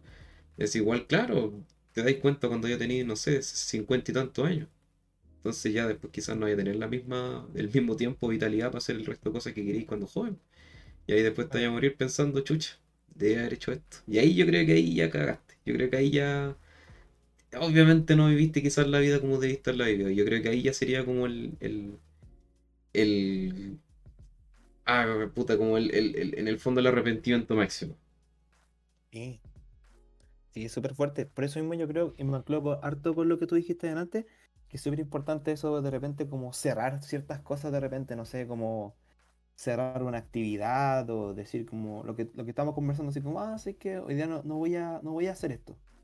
Pero no como dejarlo así como por dos meses, tres meses, cuatro meses y así dejarlo porque uno al final va acumulando cosas que no terminas por cerrar. Y yo encuentro que eso igual afecta harto al psiquismo como el, el dejar hartas puertas abiertas y, y también yo creo que te influye como en, el- en la prosecución de tus actividades o de tu desenvolvimiento porque te das cuenta que tienes como hartas cosas pendientes contigo mismo también. Sí, pues totalmente. Es súper potente. Sí, sí, Es ¿no? Y- importante, es bonito de pensar como este equilibrio. Entonces yo lo, me lo ligué al tiro y te encontré mucha la razón con lo que dijiste acerca de eso, como es importante ir como cerrando ciertas como, como haciendo la analogía con cerrar las pestañas de Google que uno ya ocupó, se podría decir. Claro, claro, exactamente. Eh, o no, eh, eh, puta, es que yo creo que a todos quizás les funciona algo diferente. Al menos a mí me ha funcionado eso y quizás a muchas personas también les funcione eso mismo, pero hay otras que pueden estar años haciendo lo mismo y no hay problema, ¿cachai? Pero después, y lo, y lo he visto, se pegan así como chucha. Oh, ya tengo cuarenta y tantos años. Y miran para atrás y es como, puta, no he hecho nada de lo que me hubiese gustado hacer. Eso a mí Yo me da pavor. eso es mi mayor miedo de toda la puta existencia. Sí, a mí igual, man. Yo creo que hay, hay- hay pocas cosas que, que, que encuentro que serían más terribles o más dolorosas, weón. Eh, sería realmente weón, muy cuático. Prefiero haber hecho cualquier otra estupidez y después arrepentirme, que yo creo que es tonto. Eh, uno en general ve gente arrepentirse de las cosas que no hizo y no de las cosas que hizo. No ser que haya hecho algo muy terrible. Eh, pero sí, bueno. como, como dice Henry David Thoreau, para no darme cuenta en el momento de morir de que no había vivido, ¿cachai? Otra vez esa super frase, ahora la, la estaba buscando, estaba online, la encontré origen. ¿Cuánto cabrón punto es? El medio poema, weón. Hace tiempo que no escuchaba esa página, weón. ¿Cómo se llama? La, la otra "Ah, mi vida, una vez así. ¿Cómo, cómo? Otra- la otra que era de cuánto cabrón, porque eran como, eran como cinco. Eran como cinco. Oh, sí, tenéis razón, pero no me acuerdo. cuánto cabrón de vida, una cuestión así era, weón. Al menos la que yo recuerdo así con lujo y detalle era cuánto cabrón. Pero sí tenéis razón, sí recuerdo que eran como cuatro más. Esa no era de cuánto cabrón. Oigan, ¿y cómo se llama? Eh, es que me voy a ir como en, como en- ¿cómo se llama? En la, en la tangente, pero Pero usted hablando de páginas antiguas me acordé de pura basura, no sé si se acuerdan de esa página. No. Eso era mucho, weón. Puravasura.com creo que se llama. Eso era Pero como. ¿No era como el Newgrounds así? Como Newgrounds Sí, era como- Era como puro contenido así como, no sé, eh, videos de Misilo, era un personaje Misilo, habían juegos que eran todas cuestiones súper como random, era entretenida. El shitposting antes de que fuese shitposting. sí, tal cual. Mejor tipo, weón. No, Por- recuerdo esa página. Había un juego que se llama Violent Life en ese. En ese, ¿cómo se llama? En esa página. Recuerdo uno, voy a dejar en, en general. recuerdo uno cuando estábamos en computación, recuerdo que había un juego que era como de personajes como de cubitos y era de zombies, weón. Y tenéis que matar hordas y hordas y hordas de zombies, no me acuerdo cómo se llamaba, weón. Yo ese juego lo jugaba antes con unos amigos, weón, como el computador de mi casa en el colegio también, pero hace mil años. Y te juro que me pasé como 15 años buscándolo y hace poco lo encontré. No me acuerdo, pero sé que si lo busco no lo voy a pillar de nuevo. Buena. No sé cuál, cuál juego. De más que sí, weón, de más que sí. Pero eh, al menos me recuerdo eso, que hartas veces jugué en, en, en computación esa mierda de juego y era muy entretenido, weón. Era como estilo de papel. Eso no me recuerdo. Oh, no me acuerdo de ese juego. No Eh, me puedo recordar. David vamos a buscar a los esclavos para que busquen el, el juego. Vamos a tener a- al, al editor poniendo el nombre. Eh, pero volviendo al, al- al tema anterior, si me lo permiten. eh, Dale nomás. al, al menos est- esta weá como de, de- de saber vivir, weón, yo creo que es como la, la búsqueda en general de muchas personas, y no todas, porque hay muchas personas que es como vive el día a día nomás y otras que viven con lo que tienen que hacer y listo. Al menos yo que yo hablando por mí, yo creo que esos, esos cuestionamientos siempre están buenos. Y como dice Mar- como dijo Marco, esa weá a mí también me da pavor, que es como ya estar viejo y darte cuenta que no lo hiciste. Así que yo creo que más de una ocasión lo hemos mencionado, es como, weón, si tienen alguna idea, denle. ¿Qué importa si se equivocan? Sí, weón, ¿qué importa si se equivocan? Es como, puta, ya, me salió mal, aprende de eso, hazlo mañana no, pero no se queden con la cara, weón. Yo encuentro que es lo más importante, weón. Y también, como decías tú, ser ignorante, y como también decía Marco, como que de repente nos enseñan cómo a vivir, weón. Y yo encuentro que eso también influye muchísimo en lo que. En la. ¿Cómo se podría decir? En la proyección que uno tiene de la vida también, ¿cachai? Todo, todo te enseña a vivir, pues, de la, la religión, sino los valores que te da tu familia, dependiendo también de si es que, oh, ese es el juego, el... ¿Cómo, cómo decía? ¿Boxer? Boxer. Weón, play. Qué buen juego, weón. Sí, bueno. Boxhead. Weón, Clásico. Búsquenlo, cabrón, en, en- en ese tiempo estaba en minijuegos.com, Boxer. Minijuego. Qué buen juego. Juegos. Eh, ¿En qué estaba? Se me fue. Ah, bueno, eso, de que la religión, en el fondo, la- los valores familiares, todo eso te, te, te predetermina en el fondo cómo es tu vida. Y a mí me ha dado mucha pena conocer gente que vive en constante conflicto con eso. po. Ya sea la religión, que es como, puta, es que quiero hacer esto. Ah, pero mi familia me va a mirar feo, o mi religión. Y entonces estáis como entre la, la espada y la pared.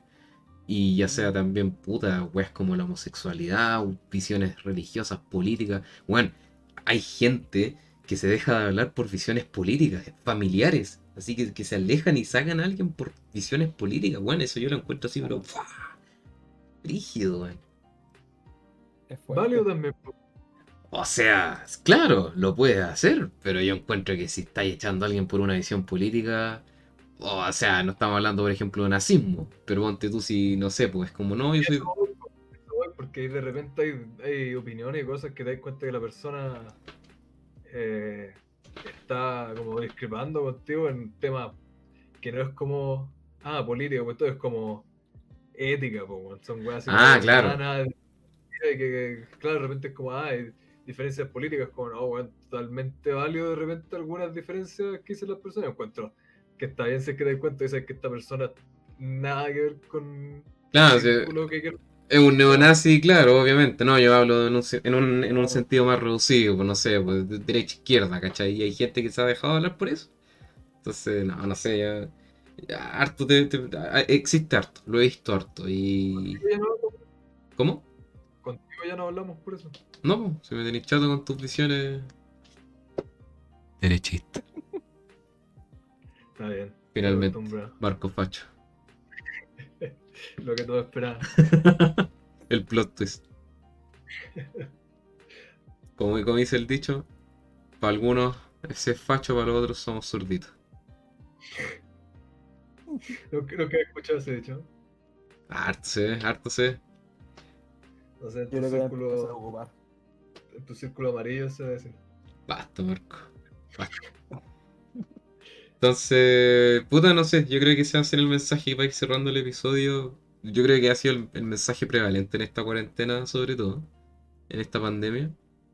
Que mm, yo creo que la tristeza y los cuestionamientos han estado a flor de piel, como dijo Nelson al principio, había mucho más tiempo pa- para pensar.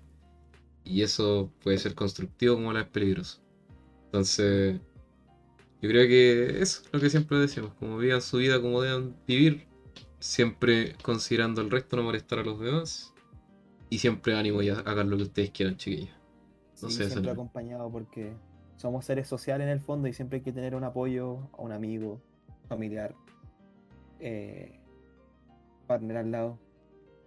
Al final siempre tener un grupo, un núcleo de apoyo que te pueda ayudar siempre y te pueda dar cobija si uno no necesita la contención necesaria, más aún en estos tiempos. Que sea para compartir un, uno que otro pensamiento loco por ahí. O Bien. simplemente decir que estoy haciendo esto, estoy haciendo esto otro. ¿Qué pensáis? Hay Se agradece que uno- muchísimo. Hay gente que uno. Eh, encuentro yo por lo menos, por lo que me pasa que uno estima más y que uno ve por cómo se alinea uno mismo con esas personas, como, ah, sabes que la opinión de esta persona me importa más en este sentido. Entonces, quizás, eh, si es que yo digo esto, lo que me vaya a decir esta persona va a ser como o algo importante, como algo que quiero escuchar. No caché bien la idea, Marco.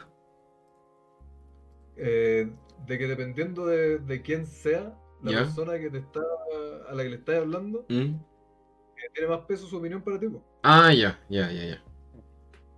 como por la manera en la que tú te das cuenta que se alinea tu mismo pensamiento con el pensamiento de esa persona, o por los valores que tiene esa persona. Quizás que alguien compartirle, no sé, vos sabés que me siento así, me siento así, va a ser totalmente distinto de compartirle la misma situación a otra persona.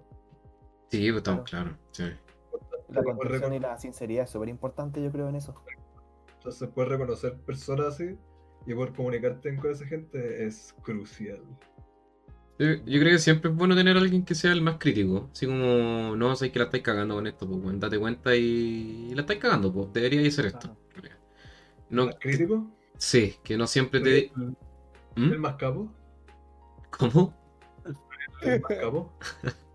Entonces, en el fondo es como siempre tener a alguien que, que, que te sea como el cabo en la tierra, por así decirlo, porque si no, vaya a tener gente que siempre te diga nomás lo que quiere escuchar y eso no siempre es bueno.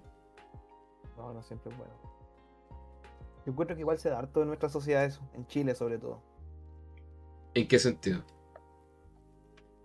Igual, no sé, eh, por ejemplo, esto es lo que estamos conversando ahora, como que igual ustedes hicieron un, un episodio sobre eso, acerca de las críticas, o acerca de la, ¿cómo se podría decir? Sí, acerca de las críticas o opiniones. eh, en sí, culturalmente, el chileno como que les cuesta como, como lanzar o ser sincero muchas veces, porque piensa que puede ser como mal catalogado también, o puede como caer mal. Entonces, Sí. igual encuentro que ese es como un fenómeno como bien social también. Sí, Como- sí, estoy de acuerdo, estoy de acuerdo. eh, como- por dejar contento a la otra persona diciéndole algo falso, algo así más leve, que darle algo que cale más hondo. Claro, por, eso yo creo muchas veces que el que es sincero de repente es como el, el sincero mal, ¿cachai? O el que cae mal también. Como que se da harto igual, pero no necesariamente es así, onda.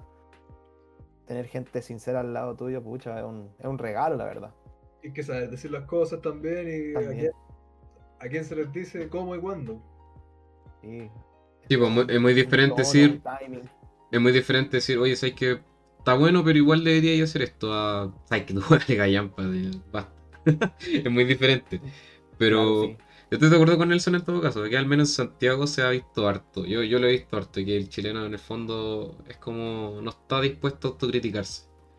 Siempre todo lo demás es malo y nunca es culpa de decir, oh chucha, sí, quizás yo estoy equivocado, o "Mm, sí, quizás. Siempre he visto que se justifica por una u otra razón. Claro. Igual O interesante eso. complaciente también, sí, también. Claro, en el fondo quieren que, que el placebo, el placebo nomás, que sea una, una linda ver- mentira o un placebo X, ¿no? Ya. Sí, muy de ¿Por, acuerdo. por qué será eso? ¿Alguna teoría? ¿Cómo, cómo? Para esto trajimos al psicólogo. Claro, es momento de brillar. Uy. ¿Por qué se puede dar esto, yo creo? Es que igual yo encuentro que históricamente Chile ha sido tan como siempre como apabullado, siempre ha sido como súper em, ¿cómo se podría decir? Como que siempre a Chile le han cagado la onda. Y Chile nunca como país se ha creído el cuento con todo lo las tecnologías, con todo la, con todos los lugares, las geografías que contiene, por ejemplo, lo de la minería, lo del litio, lo de los observatorios, y la lista sigue. Pero ¿qué pasa? Vienen aquí y lo explotan nomás porque los chilenos no sabemos cómo, no tenemos como esa personalidad, se podría decir, como de, de tener como una agencia de hacernos cargo y jugárnosla y, y estampar nuestra identidad en el mundo. No se da mucho, yo encuentro que eso también ocurre también como quizás con, con la misma música. Siempre como por ejemplo, como decía Cedric, y también lo comparto, como escucho mucho más música en inglés que en español. Y yo encuentro que también quizás se asocia por eso. Como que siempre se... Y también creo que hace un tiempo lo decía Jorge González, como que siempre se va a apreciar mucho más lo de afuera que el producto chileno. Onda... O también una vez vi un documental de los bunkers en el cual su baterista decía lo mismo, como, bueno, si Violeta Parra no hubiera sido chilena, hubiese sido la mejor artista de todos los tiempos, por ejemplo. O lo mismo con Víctor Jara, o lo mismo con los prisioneros, ¿cachai? Y así, o con los tres. Es como con los actores y actrices, que es como, al menos cuando están acá, nadie, nadie los pesca, po. pero cuando aparecen en una serie internacional, uy, vamos a buscar hasta si es que el abuelo es chileno, po, ¿cachai? Porque es como orgullo, pues, pero lamentablemente esa persona se tuvo que ir a otro país para que recién quizás la apreciaran de que en el fondo eh, tenía un talento, pues, ¿cachai? Pero al menos acá, puta, yo, yo lo he visto, puta, quizás me equivoco, pero al menos yo lo he visto en las series eh, y teleseries acá nocturno, en la tarde. Hay caleta de talento, yo siempre he dicho lo mismo, a nivel actor, actriz, hay mucho talento acá en Chile. Pero las producciones son súper mediocres.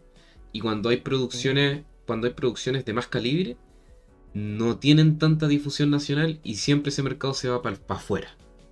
Y es súper triste también, porque lo he visto a nivel de cine. Que, no sé, pon- pónganse ustedes la, la teleserie El Mega, no sé, Edificio Corona, Edificio Corona, pónganse ustedes. Que es la que está ahora en la, la, de la tarde. Y la, la trama es una mierda. Es, no me gusta, me carga por una infinidad de razones que quizás podamos conversar en un episodio aparte. Pero Mm. la gran mayoría de los, de los actores y actrices que están ahí han aparecido en producciones audiovisuales de gran calibre y que eso, a no ser que tú estés metido como en la industria o seas como muy acérrimo a la misma, probablemente nunca las veas porque al final esas cosas tienen una, un foco más internacional. Entonces, y no hay nada de malo en ello. Pero a la vez, lo único que tú estás consumiendo de dichas personas es lo que está en la teleserie nomás. Entonces igual es penca porque siento que, y lo, hemos conversado una infinidad de veces acá, que debiesen estar las herramientas para que esa- esos actores y actrices, esas producciones, directores, todo tengan el foco para que la gente como nosotros pueda verlo de una manera más asequible. Quizás no solamente nosotros, no sé, la señora Clarita de la esquina pueda verla, ¿cachai? Que no sea una odisea simple, o sea, que, que sea ese mercado nomás para el mercado internacional. Entonces, te entiendo y te, encuentro toda la razón.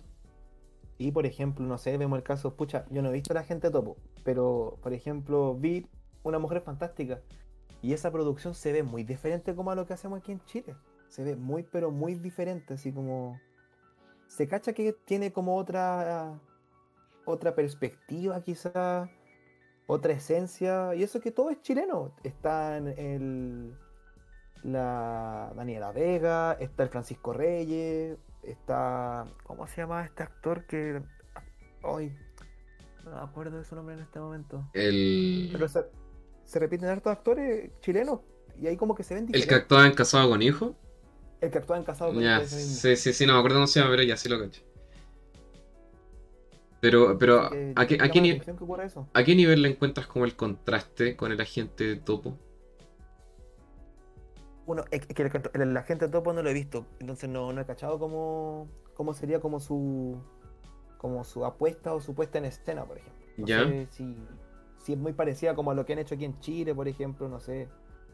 O quizá el cine chileno de ahora es como más como nosotros lo estamos conversando, porque por ejemplo, yo me acuerdo de Machuca, por ejemplo, eh, Taxi para tres, eh, Mala Leche, eran películas buenas.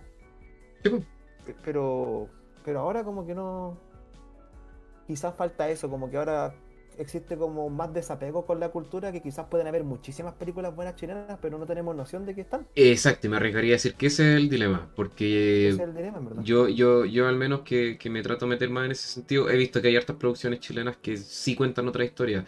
Eh, De hecho, es súper común que, no sé, pues hace 10 años todo lo que consumíamos como puta, ya, cine dictadura. o- ¿Y cómo culparnos si lo único que al final llegaba a las carteleras es ese tipo de cine? Entonces, Claro. eh, yo sé que hay, yo sé que hay producciones súper buenas a nivel eh, que, se arriesgan más, que toman más riesgos, que son más innovadoras, creativas. Pero claro, ni, ni puta idea, porque a no ser que tengáis internet y, y estéis buscando activamente la filmografía de cada persona, no tenéis forma de saberlo, pues no- y esa, por lo general esos cines están en, o sea, esas producciones son para festivales internacionales, y ahí quedan Claro. o, o al final las, las emiten en otras plataformas. Pero aquí en Chile al menos, que es como el- donde deberíamos quizás ser los primeros en apreciar eso, eh. Entonces igual es, es penca, pues, ¿cachai? De que se pierde a sí mismo de nuevo el talento y la, la apreciación inicial. pues. Pero por ejemplo el hombre topo, yo tampoco, el hombre topo, el agente topo, tampoco la... el hombre topo, tampoco la he visto. Eh, pero sí me he dado cuenta por lo que he cachado de que sí se arriesga a hablar algo que es tabú. Y eso yo al menos lo aprecio caleta. No así, por ejemplo, La Mujer Fantástica, que cuando la vi me aburrió un montón. Eh, sí encontré que hubiese sido un buen cortometraje. Pero no me gustó por una infinidad de razones. Ya más, más, más, más por mi apreciación quizá argumental, etc. Pero a nivel de producción, la raja. Y al menos el, el- el hombre topo no, no, la, no la he visto como para argumentar sobre eso, pero ya el hecho de que existe y se hable de algo tan descuidado como es la tercera edad, bacán, yo lo aprecio caleta. Y qué bueno que al menos haya tenido el reconocimiento de haber sido nominado, que no es poca cosa. No, claro. Vamos a, a tener próximamente al viejito acá en el podcast. Al hombre topo. Éjale. Yo encuentro eh, brige esa cuestión, como decir, decir tú, Cedric, que decía Nelson, que encuentro que en Chile se da más, o sea, bueno, se da menos. En otros lados siempre es como, ah, no sé, pues este bueno es. O sea, "Guau, este bueno es argentino, entonces una, ah, una banda argentina, hay que apañarle la cuestión y todo. Entonces, aquí en Chile siento que no se da mucho eso. Yo creo que esa cosa es como que apoyar a un compatriota por el hecho de ser compatriota, como que siento que sea mucho, mucho menos que en otros lados. Y, y como decís tú, la gente es mucho más rápida para decir de una persona famosa en momentos que ya son famosos, como decís tú, cuando ya la hicieron grande algún, algún actor, actriz, como afuera, decir, ah, porque ese weón es chileno, o el abuelo es chileno, o cualquiera de esas cuestiones que es como, weón, estáis rebuscando para decir que ah, esta persona conocida es chileno, o, o esto no. Pero para apañar en el proceso, que es como lo más importante, ahí no, no sale patriotismo, weón. Como que lo fantástico y lo importante sería apañar eh, durante el proceso. De, porque esa es la gracia, pues, es de Chile. La, primera esfera que lo va a cachar son los chilenos. Entonces, darle ese apañe para que alcance un público internacional. En cambio, de que con sangre, y barro o saliéndose del país, alcance este público internacional y que de ahí la gente se anque para decir, ah, es que viste chileno. Encuentro que es muy estúpido, man. Encuentro que una weá demasiado idiota. sí, po, es como el caso de Weichafe, de los bunkers, de la Mon Laferte también. Sí, Eso también quería mencionar, damos la fe. ¿Qué queréis mencionar de la fe? No, eso, también que es un claro ejemplo de esto mismo que estamos hablando. Ah, de que no, no la apaña en un principio. Sí, sí, se tuvo que ir para tener el, el- el reconocimiento. Y se- eso, eh, eso es lamentable, se tengan que ir. Es una paja. El. ¿Cachai a Cristian García Huidobro? Me suena mucho. Me suena. El primer chileno y no sé si primer sudamericano en, en subir el Everest, en llegar hasta la cima. ¿Ya? ¿En Eh, serio? Sí. No Eh, sabía. vamos a tener que invitarlo al podcast, po, no queda otro. Lamentablemente. Tuve el, el super gusto de in- interpretarlo para una pega y eh, contaba que, claro, pues con el equipo, todo, iban a hacer la cuestión de que para subir al Everest, entonces obviamente buscaban ayuda así como por donde pudieran. Y que también aparte de eso buscaban ayuda así como para ir a colegios, para intentar como llevar más el deporte a los niños, a los jóvenes, etcétera Y así como ser aporte del gobierno y de todas las cuestiones. y cuando querían estaban juntando fondos, quizás viendo las cosas, dar para saber, para que la gente supiera lo que están intentando hacer de llegar a, a la punta de la Everest, eh, hablaban así como con periodistas, con los canales, y lo bueno, pero así, ni ahí, ni ahí, ni ahí, ni ahí. Y dijo como que eh, una vez, como la primera vez que fueron algo así, porque creo que fueron tres veces y solo la última alcanzaron a subir, la otra se tuvieron que devolver como por el clima y cuestiones así. Y decía como que fueron y volvieron a las veces que no alcanzaron a llegar a la ciudad y que ahí estaban como un periodista esperando dos, y fue así como oigan no les da no les da vergüenza devolverse sin haber llegado a la ciudad como que esa fue la pregunta y se fueron y después de que alcanzó, eh, la última vez que fueron dijeron que no, no analizaran a ningún canal a ninguna cuestión ni una guay fueron y subieron y llegaron a la cima y ahí después lo querían invitar al programa y hablar de experiencia y todo y es como vamos eso mismo como bueno los guanes penca pues weón como que para eso fueron, para preguntarle, oye, ¿no les da vergüenza cuando no les funcionó? Y después de que ya les ha funcionado, ahí, ahí fueron a preguntarle, invitarle y todo. Pero como en el proceso, el apañe que pidieron todo el rato, eh, no. Ninguna apañe. Qué asco, weón. Rancio, weón, asqueroso la guay, algo que se escucha en, en todo. En este caso era deportista.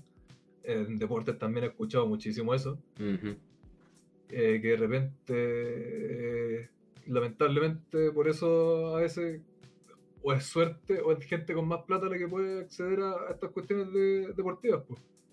Porque mucha ayuda no hay, cada vez hay más, creo. Pero sí, pues súper penca ahí eh, el apañe que le dan a la gente para crecer. Prefieren que la gente crezca sola con sangre, sudor y barro y después anclarse eso. Y también creo que el, el- al menos acá en Santiago la gente es súper chaquetera. Cuando Bien. uno necesita la Muy de imagen también. ¿Cómo? Muy de imagen también. Sí, sí, de totalmente. de- No, no, no te apañan a nivel como de lo que decía Marco, que es cuando más importante cuando tenéis que estáis construyendo tus cimientos. Uh, la gente es súper chaquetera, weón. Pero claro, cuando después están disfrutando los frutos, puta. Voy. ¿Qué ahí son bajas? pues, claro. Sí, pues, final igual se liga al tema como lo que conversábamos al principio, como que al final lo que hizo Cristian García Huidobro con su equipo se lo hicieron por ellos en el fondo, no lo hicieron para demostrarle a nadie nada, yo creo. Claro. Como- fue como su pasión, su sudor de la frente y bueno. A la No. mierda a todos los demás. Le vamos a tener que preguntar cuando venga el podcast. Sí, uno que otro. Y por eso pasa muchas veces que, que ¿cómo se llama esto? Nada, pues después la gente lo logra. Y después como, oh, weón, está orgulloso de eso, como sacar la cara por Chile. Es como, no, weón, que la chupen. Chucha, mi chino río. Y no es el único tampoco, entonces no. Claro, alguien que, porque aparte la gente pide, pues, weón. No es fácil, ar- ar- ya sean artistas, eh, músicos, lo que sea, eh, periodistas, no sé, weón. Todos los ámbitos que uno se puede imaginar, eh, no ayudan nada. Súper penca. En fin. Así aquí. En, en fin, yo creo que vamos a tener que concentrarnos en lo bueno y ojalá que con el tiempo esas cosas vayan cambiando y apoyarnos entre todos. Pues, bueno, yo creo que eso es como lo primordial, que ya que el- la masa no ayuda, eh, en sus círculos cercanos si conocen gente que ya sea, sea músico aquí como Nelson, o ya sea un proyecto, una pyme chica, lo que sea, lo- absolutamente lo que sea, hay que puro apoyar, hay que puro difundir, hay que puro dar la retroalimentación correspondiente, pero con tal de estar ahí, esas personas lo, lo disfrutan caleta, lo, lo van a ayudar mucho. Toda, toda la razón con Cedric, la verdad. Como siempre, no. ¿Cuáles van a ser sus recomendaciones, chiquillos, para esta noche, para el público? Eh, ¿Quiere empezar el invitado con las recomendaciones? Bueno, elegí cuatro discos que, que escuchaba harto durante la pandemia, la verdad. Uno de ellos es uno de Primal Scream, no sé si los conocen. No. Creo que no. Primal Scream y el disco se llama Screamadélica. Me gusta harto porque es como bien. Hay una canción, de hecho, Marco, que sale en el GTA, que se llama Moving On Up, que sale en la, en la radio de aquí. Esa canción es de ellos. ¿Ya? Y, y esa canción eh, es la primera del disco, pero es como bien como folk, o muy como al estilo como de los Rolling Stones, pero después la- el disco como que toma como otro, otro, otro espectro y se vincula más como con sonidos como más ligados como al house, como al, al techno, se podría decir, se pone muy como en ese estilo. Y es muy, un muy, muy buen disco. Porque al final es como un, un, un disco súper ecléctico que vincula mucho rock, mucho techno, mucho electrónica, sobre todo. Que, que es muy bueno y lo recomiendo muchísimo de escucharlo. Y el otro disco que recomendaría también es, es de también en inglés, que es de My Bloody Valentine, que se llama Loveless, que es un disco del género showgaze, que también lo recomiendo muchísimo, que también es clásico para el género y My Bloody Valentine son como los, los mero mero también del showgaze y lo recomiendo mu- muchísimo. Pura, buena recomendación hasta ahora. Falta tú nomás. pues. ¿Ya, ya fueron todas? Eso es toda la recomendación. ¿Todas las recomendaciones? Todos los demás van a estar de otros dos. igual podría dar un poco más. Pero por supuesto. Oye, He escuchado cuatro álbumes. Yo dije, "Ch, nos va a tener ahí escuchando música toda la semana. Yo feliz. Ah, ya. El otro eh, disco es de una banda que se llama Chica Rica. Ellos son chilenos. Maravilloso. Y el disco se llama Arde Lento, que creo que el disco es del año pasado, si no me equivoco, de este, que también está bien bueno. Es como medio estilo como Dream Pop, como indie, chileno. Y canta buena mujer y son todos los demás puros chiquillos. Y lo otro que podría recomendar también es Phoebe Bridgers. Oh, Eh, artistaza, weón, me encanta ella. Sí, eh, muy buena. Y el disco Punisher, que también eh, me gusta harto. Creía. Como última recomendación, eh, tus amigos nuevos con No Si Son. Se llama el disco. No Si Son, creo que se llama. Voy a buscarlo. Creía que era el único individuo en la tierra que conocía a Phoebe, weón. Muy bacán ella. buena, muy bacana ella. Muy Es- buena artista. Me gusta mucho su, su, su indie, así como bien folk y de repente también como bien dreamy también. Sí. Bien ligado como al dream pop. De hecho, estoy seguro que la recomendé en un, en un episodio pasado. No estoy seguro, pero. Casi 100%. Casi 100%. Qué buena. Yo también pensaba que era el único que la cachaba. A mí me la presentó mi hermana, de hecho. Ya. Que- De ahí la cachaba. Viste nada en específico uniendo gente. Sí. Para que veas cómo se forman los lazos. Sí, no, bacán ella. Debería tener más reconocimiento también. Pero de a poquito yo he cachado que ya va aumentando igual. Así que bien por ella. Sí, bien por ella. De a poquito como que ha ido más, como llegando, y ha tenido más discusión también. Ajá. ¿Y tú, Marco, no, al final no la recomiendas? Sí, obvio. Pero es que ya quería que Nelson nos tirara artistazos tras artistazos. Yo, eh, como que siempre voy a recomendar lo que estamos escuchando esta semana. Eh, yo encuentro que generalmente recomiendo música más como más funk o más así ochentera o, o piola. Pero esta vez no. Esta vez me voy para el lado más heavy. voy a recomendar Meshuga. Si tuviera que recomendar un álbum, el que más he estado escuchando últimamente es Colos. K-O-L-O-S-S. Eh, y generalmente escucho otros álbumes como Nothing o Chaos Fear. Son muy muy buenos. Todos los álbumes son buenos, la verdad. Pero esta última semana, dos semanas, he estado súper pegado, bueno, escuchando la banda en general, pero más que nada el álbum Colos, que siempre me ha gustado harto. Así que Meshuga, Buena. recomendadísimo metal gent cuático. Si les gustan eh, las canciones como más distintas, porque son, como son más como gent, igual de repente juegan con esto como tiempos distintos o, como con como decirlo así como con como con formas más distintas dentro de la canción son súper propios su sonido encuentro. Eh, igual me, me recuerda a, otros como artistas más gent en general pero son de mis favoritos de hace muchos años que los escucho caleta Eh, antes en, en la vida era más metalero ya ya dejé atrás la ropa negra pero cada vez que vuelvo a escuchar cosas más heavy generalmente vuelvo a, a Meshuga así que totalmente recomendado si es que quieren escuchar música Ajá. de gritos Lo guardé al tiro en la biblioteca. son bien buenos Yo en mi caso voy a recomendar Beach Fossils. Es una banda que me recomendó un amigo. Eh, no los cachaba. Son como bien lo-fi también. Y no. ¿Los cacháis también? Bueno, man. Sí, también lo cacho. Yo no los Bueno. cachaba, en, en completa ignorancia, pero sabes que el- cuando mi amigo me los recomendó, dije ya, para estar trabajando de fondo, y sabes que me escuché casi la discografía entera, son muy piola, y lo que conversaba Nelson al principio, que yo al menos suelo eh, escuchar dependiendo del, del ánimo en el que estoy, por ejemplo, hay bandas que no puedo escuchar cuando estoy en, en ciertas etapas, por así decirlo, y Beach Fossils al menos me, ha encantado porque me da ese relajo que es como, tómatelo con calma, weón. Disfruta como podáis y tómatelo con calma. Y eso me ha gustado caleta. No voy a recomendar ningún tema ni disco en específico, sino que se escuchen todo lo que puedan si que les gusta. Y a mí al menos me ha gustado caleta. Me he disfrutado mucho. Así que sean con las medias recomendaciones para esta semana. Sí, para que escuchen pura música buena y variada. Eh, Nelson, si quieres puedes eh, proceder a, a dar donde la gente te puede eh, escuchar y ver nuevamente para que no se le olvide a nadie si es que no lo pudieron anotar antes. Ah, muy bien. Así termina el capítulo y se van directo a escuchar la música de Nelson. Eh, bueno, como le había dicho, en, en Spotify me llamo Nelson Vega Vallejos.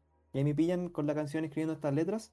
Y en YouTube también me buscan como Nelson Vega Vallejos, las canciones escribiendo estas letras. Y la segunda es Alzar. Así que esos son como los medios y las difusiones que más ocupo yo. Y. ¿Cómo se llama? Y. mm, En, en SoundCloud me llamo Nelson NLSN-4. Y también están las otras dos canciones escribiendo esta letra y alzar. Para que me busquen y me sigan también. Y mi Instagram es NLSN4. Maravilloso. Que ahí yo creo de repente subo por ahí covers o también subo por ahí mis canciones por si me quieren seguir y, y ahí comunicarnos o cualquier cosa. Ya saben, chicos, ahí enlazándonos con lo que estábamos conversando para que si les tinca apoyar a un, a un artista nacional, vayan, denle follow, apañen. Estoy seguro de que aquí el señor Nelson va a estar cabeceándose para crear más contenido en cuanto sea posible para él y nos va a deleitar con su música. Y como siempre, si es que les gusta y tienen amigos, compártanlo. Quizás a los amigos también les gusta. Y si no les gusta, eh, quizás tengan enemigos también y se lo pueden compartir para compartir. Claro. De cualquier manera, todo sirve. Exactamente. Todo sirve en la vida, todo sirve. Sí. En verdad feliz con las críticas, feliz con los comentarios, de donde venga y cual sea. También recordar... Oh, perdón, Marco, ¿qué cosa? Ahora, todo lo que llegue, foto de las patas, lo que sea. Todo lo que llegue, sí, todo lo que llegue. Aquí no, no nos regodeamos. Por supuesto. Eh, también recordar que nos pueden seguir en Instagram, arroba también en Twitter, en Facebook, todas las redes habidas y por haber. Eh, nos buscan como StoryReader, si no. Eh, recuerden dejarnos su comentario en YouTube y también en Instagram participando en las encuestas. También recuerden que pueden encontrar el, el enlace en nuestro Instagram donde está absolutamente todo, ya sea nuestra página web, Discord, todas las demás redes sociales, etcétera, lo pueden encontrar ahí. Y como dijo Marco, compartir, criticar, lo que sea, siempre es bienvenido. Eh, no sé si les tinca, chiquillos, que mm, eh, una vez terminado el episodio, deleitemos a los, a los radioescuchas con, con el tema escribiendo estas letras de, de Nelson. No sé si les tinca. Por supuesto. Me parece. Maravilloso. Muchas gracias chiquillos por esta oportunidad, en verdad. Agradezco muchísimo esta experiencia y la participación en su podcast. De verdad, yo siempre desde antes lo miraba desde afuera y ahora ser parte de la familia, nada en específico y estar en un capítulo me llena el corazón. Así que muchas gracias. Siempre gracias a ti, a querido Nelson, por el tiempo, por el apañe, por el cariño, por su elocuencia que nos trajo acá. Y yo creo que se habló harto y, y aún así siento que queda muchísimo por conversar, así que las puertas quedan absolutamente abiertas para cualquier otra posibilidad en el futuro. Estoy de acuerdo, me dice muchas gracias. Marquiño, así que yo feliz. Y Ya. gracias a ti también, Cedric. Ojalá Sí. conocerte pronto en alguna junta ahí con Marquito. Yo feliz de conocerlo. Arruga siempre está bueno. No sé, los tengo a todos, los tengo a todos acumulados ya. Sí. Oh, En, en algún minuto será el face reveal. vamos a conocer. Claro. para, los, para los 200 seguidores viene. sí. Para los 200 seguidores, un live. Sí, sí, no sé, ahí se viene. Y muchas gracias también a ti, Nelson, por, por apañar. Siempre rico conocer gente. Y ha sido una conversación súper amena y bacán. Y espero que también la gente disfrute eh, esta semana, que sea una muy bonita semana para todos. Y que haya sido también un capítulo para distraerse y conversar y resolver ciertos cuestionamientos internos también que siempre tenemos. Por su pollo. Así que Un abrazo, chiquillos, un beso y nos vemos en la próxima semana y nos despedimos también con escribiendo letras de, de Nelson. Un abrazo, chicos, nos vemos. Chao, chao. Besitos. Chiquillos, muchas gracias.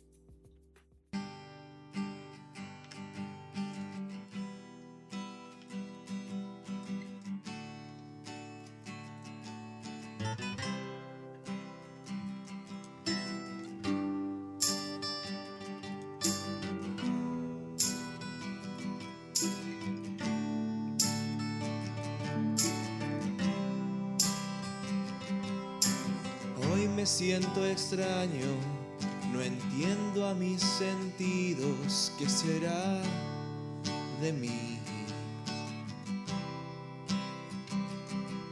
Me escondo en las sombras, sentado y abrumado, y aquí estoy, ahogado en mis delirios.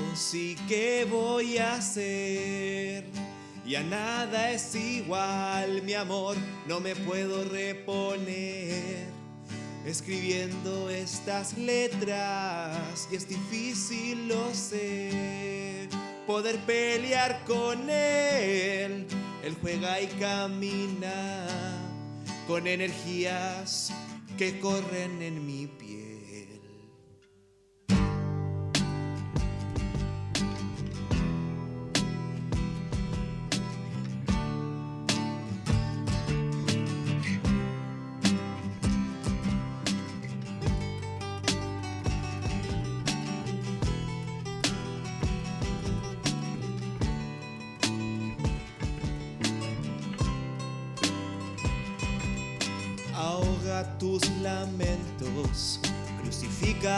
Sentidos, yo ya estoy aquí. No llores ni un segundo, las dudas no las pesco, quiero verte sufrir en tus lamentos. No quiero sanar a tu alma envenenada que despierta en las mañanas con terror. De un golpe activo tus complejos y tus traumas. Yo solo vengo a insegurizarte cada vez que bebes un poco de alcohol y no sé qué hacer. Ya nada es igual, mi amor, no me puedo reponer. Escribiendo estas letras es difícil, lo sé. Poder pelear con él, él juega y camina con energías que corren dentro de mi piel.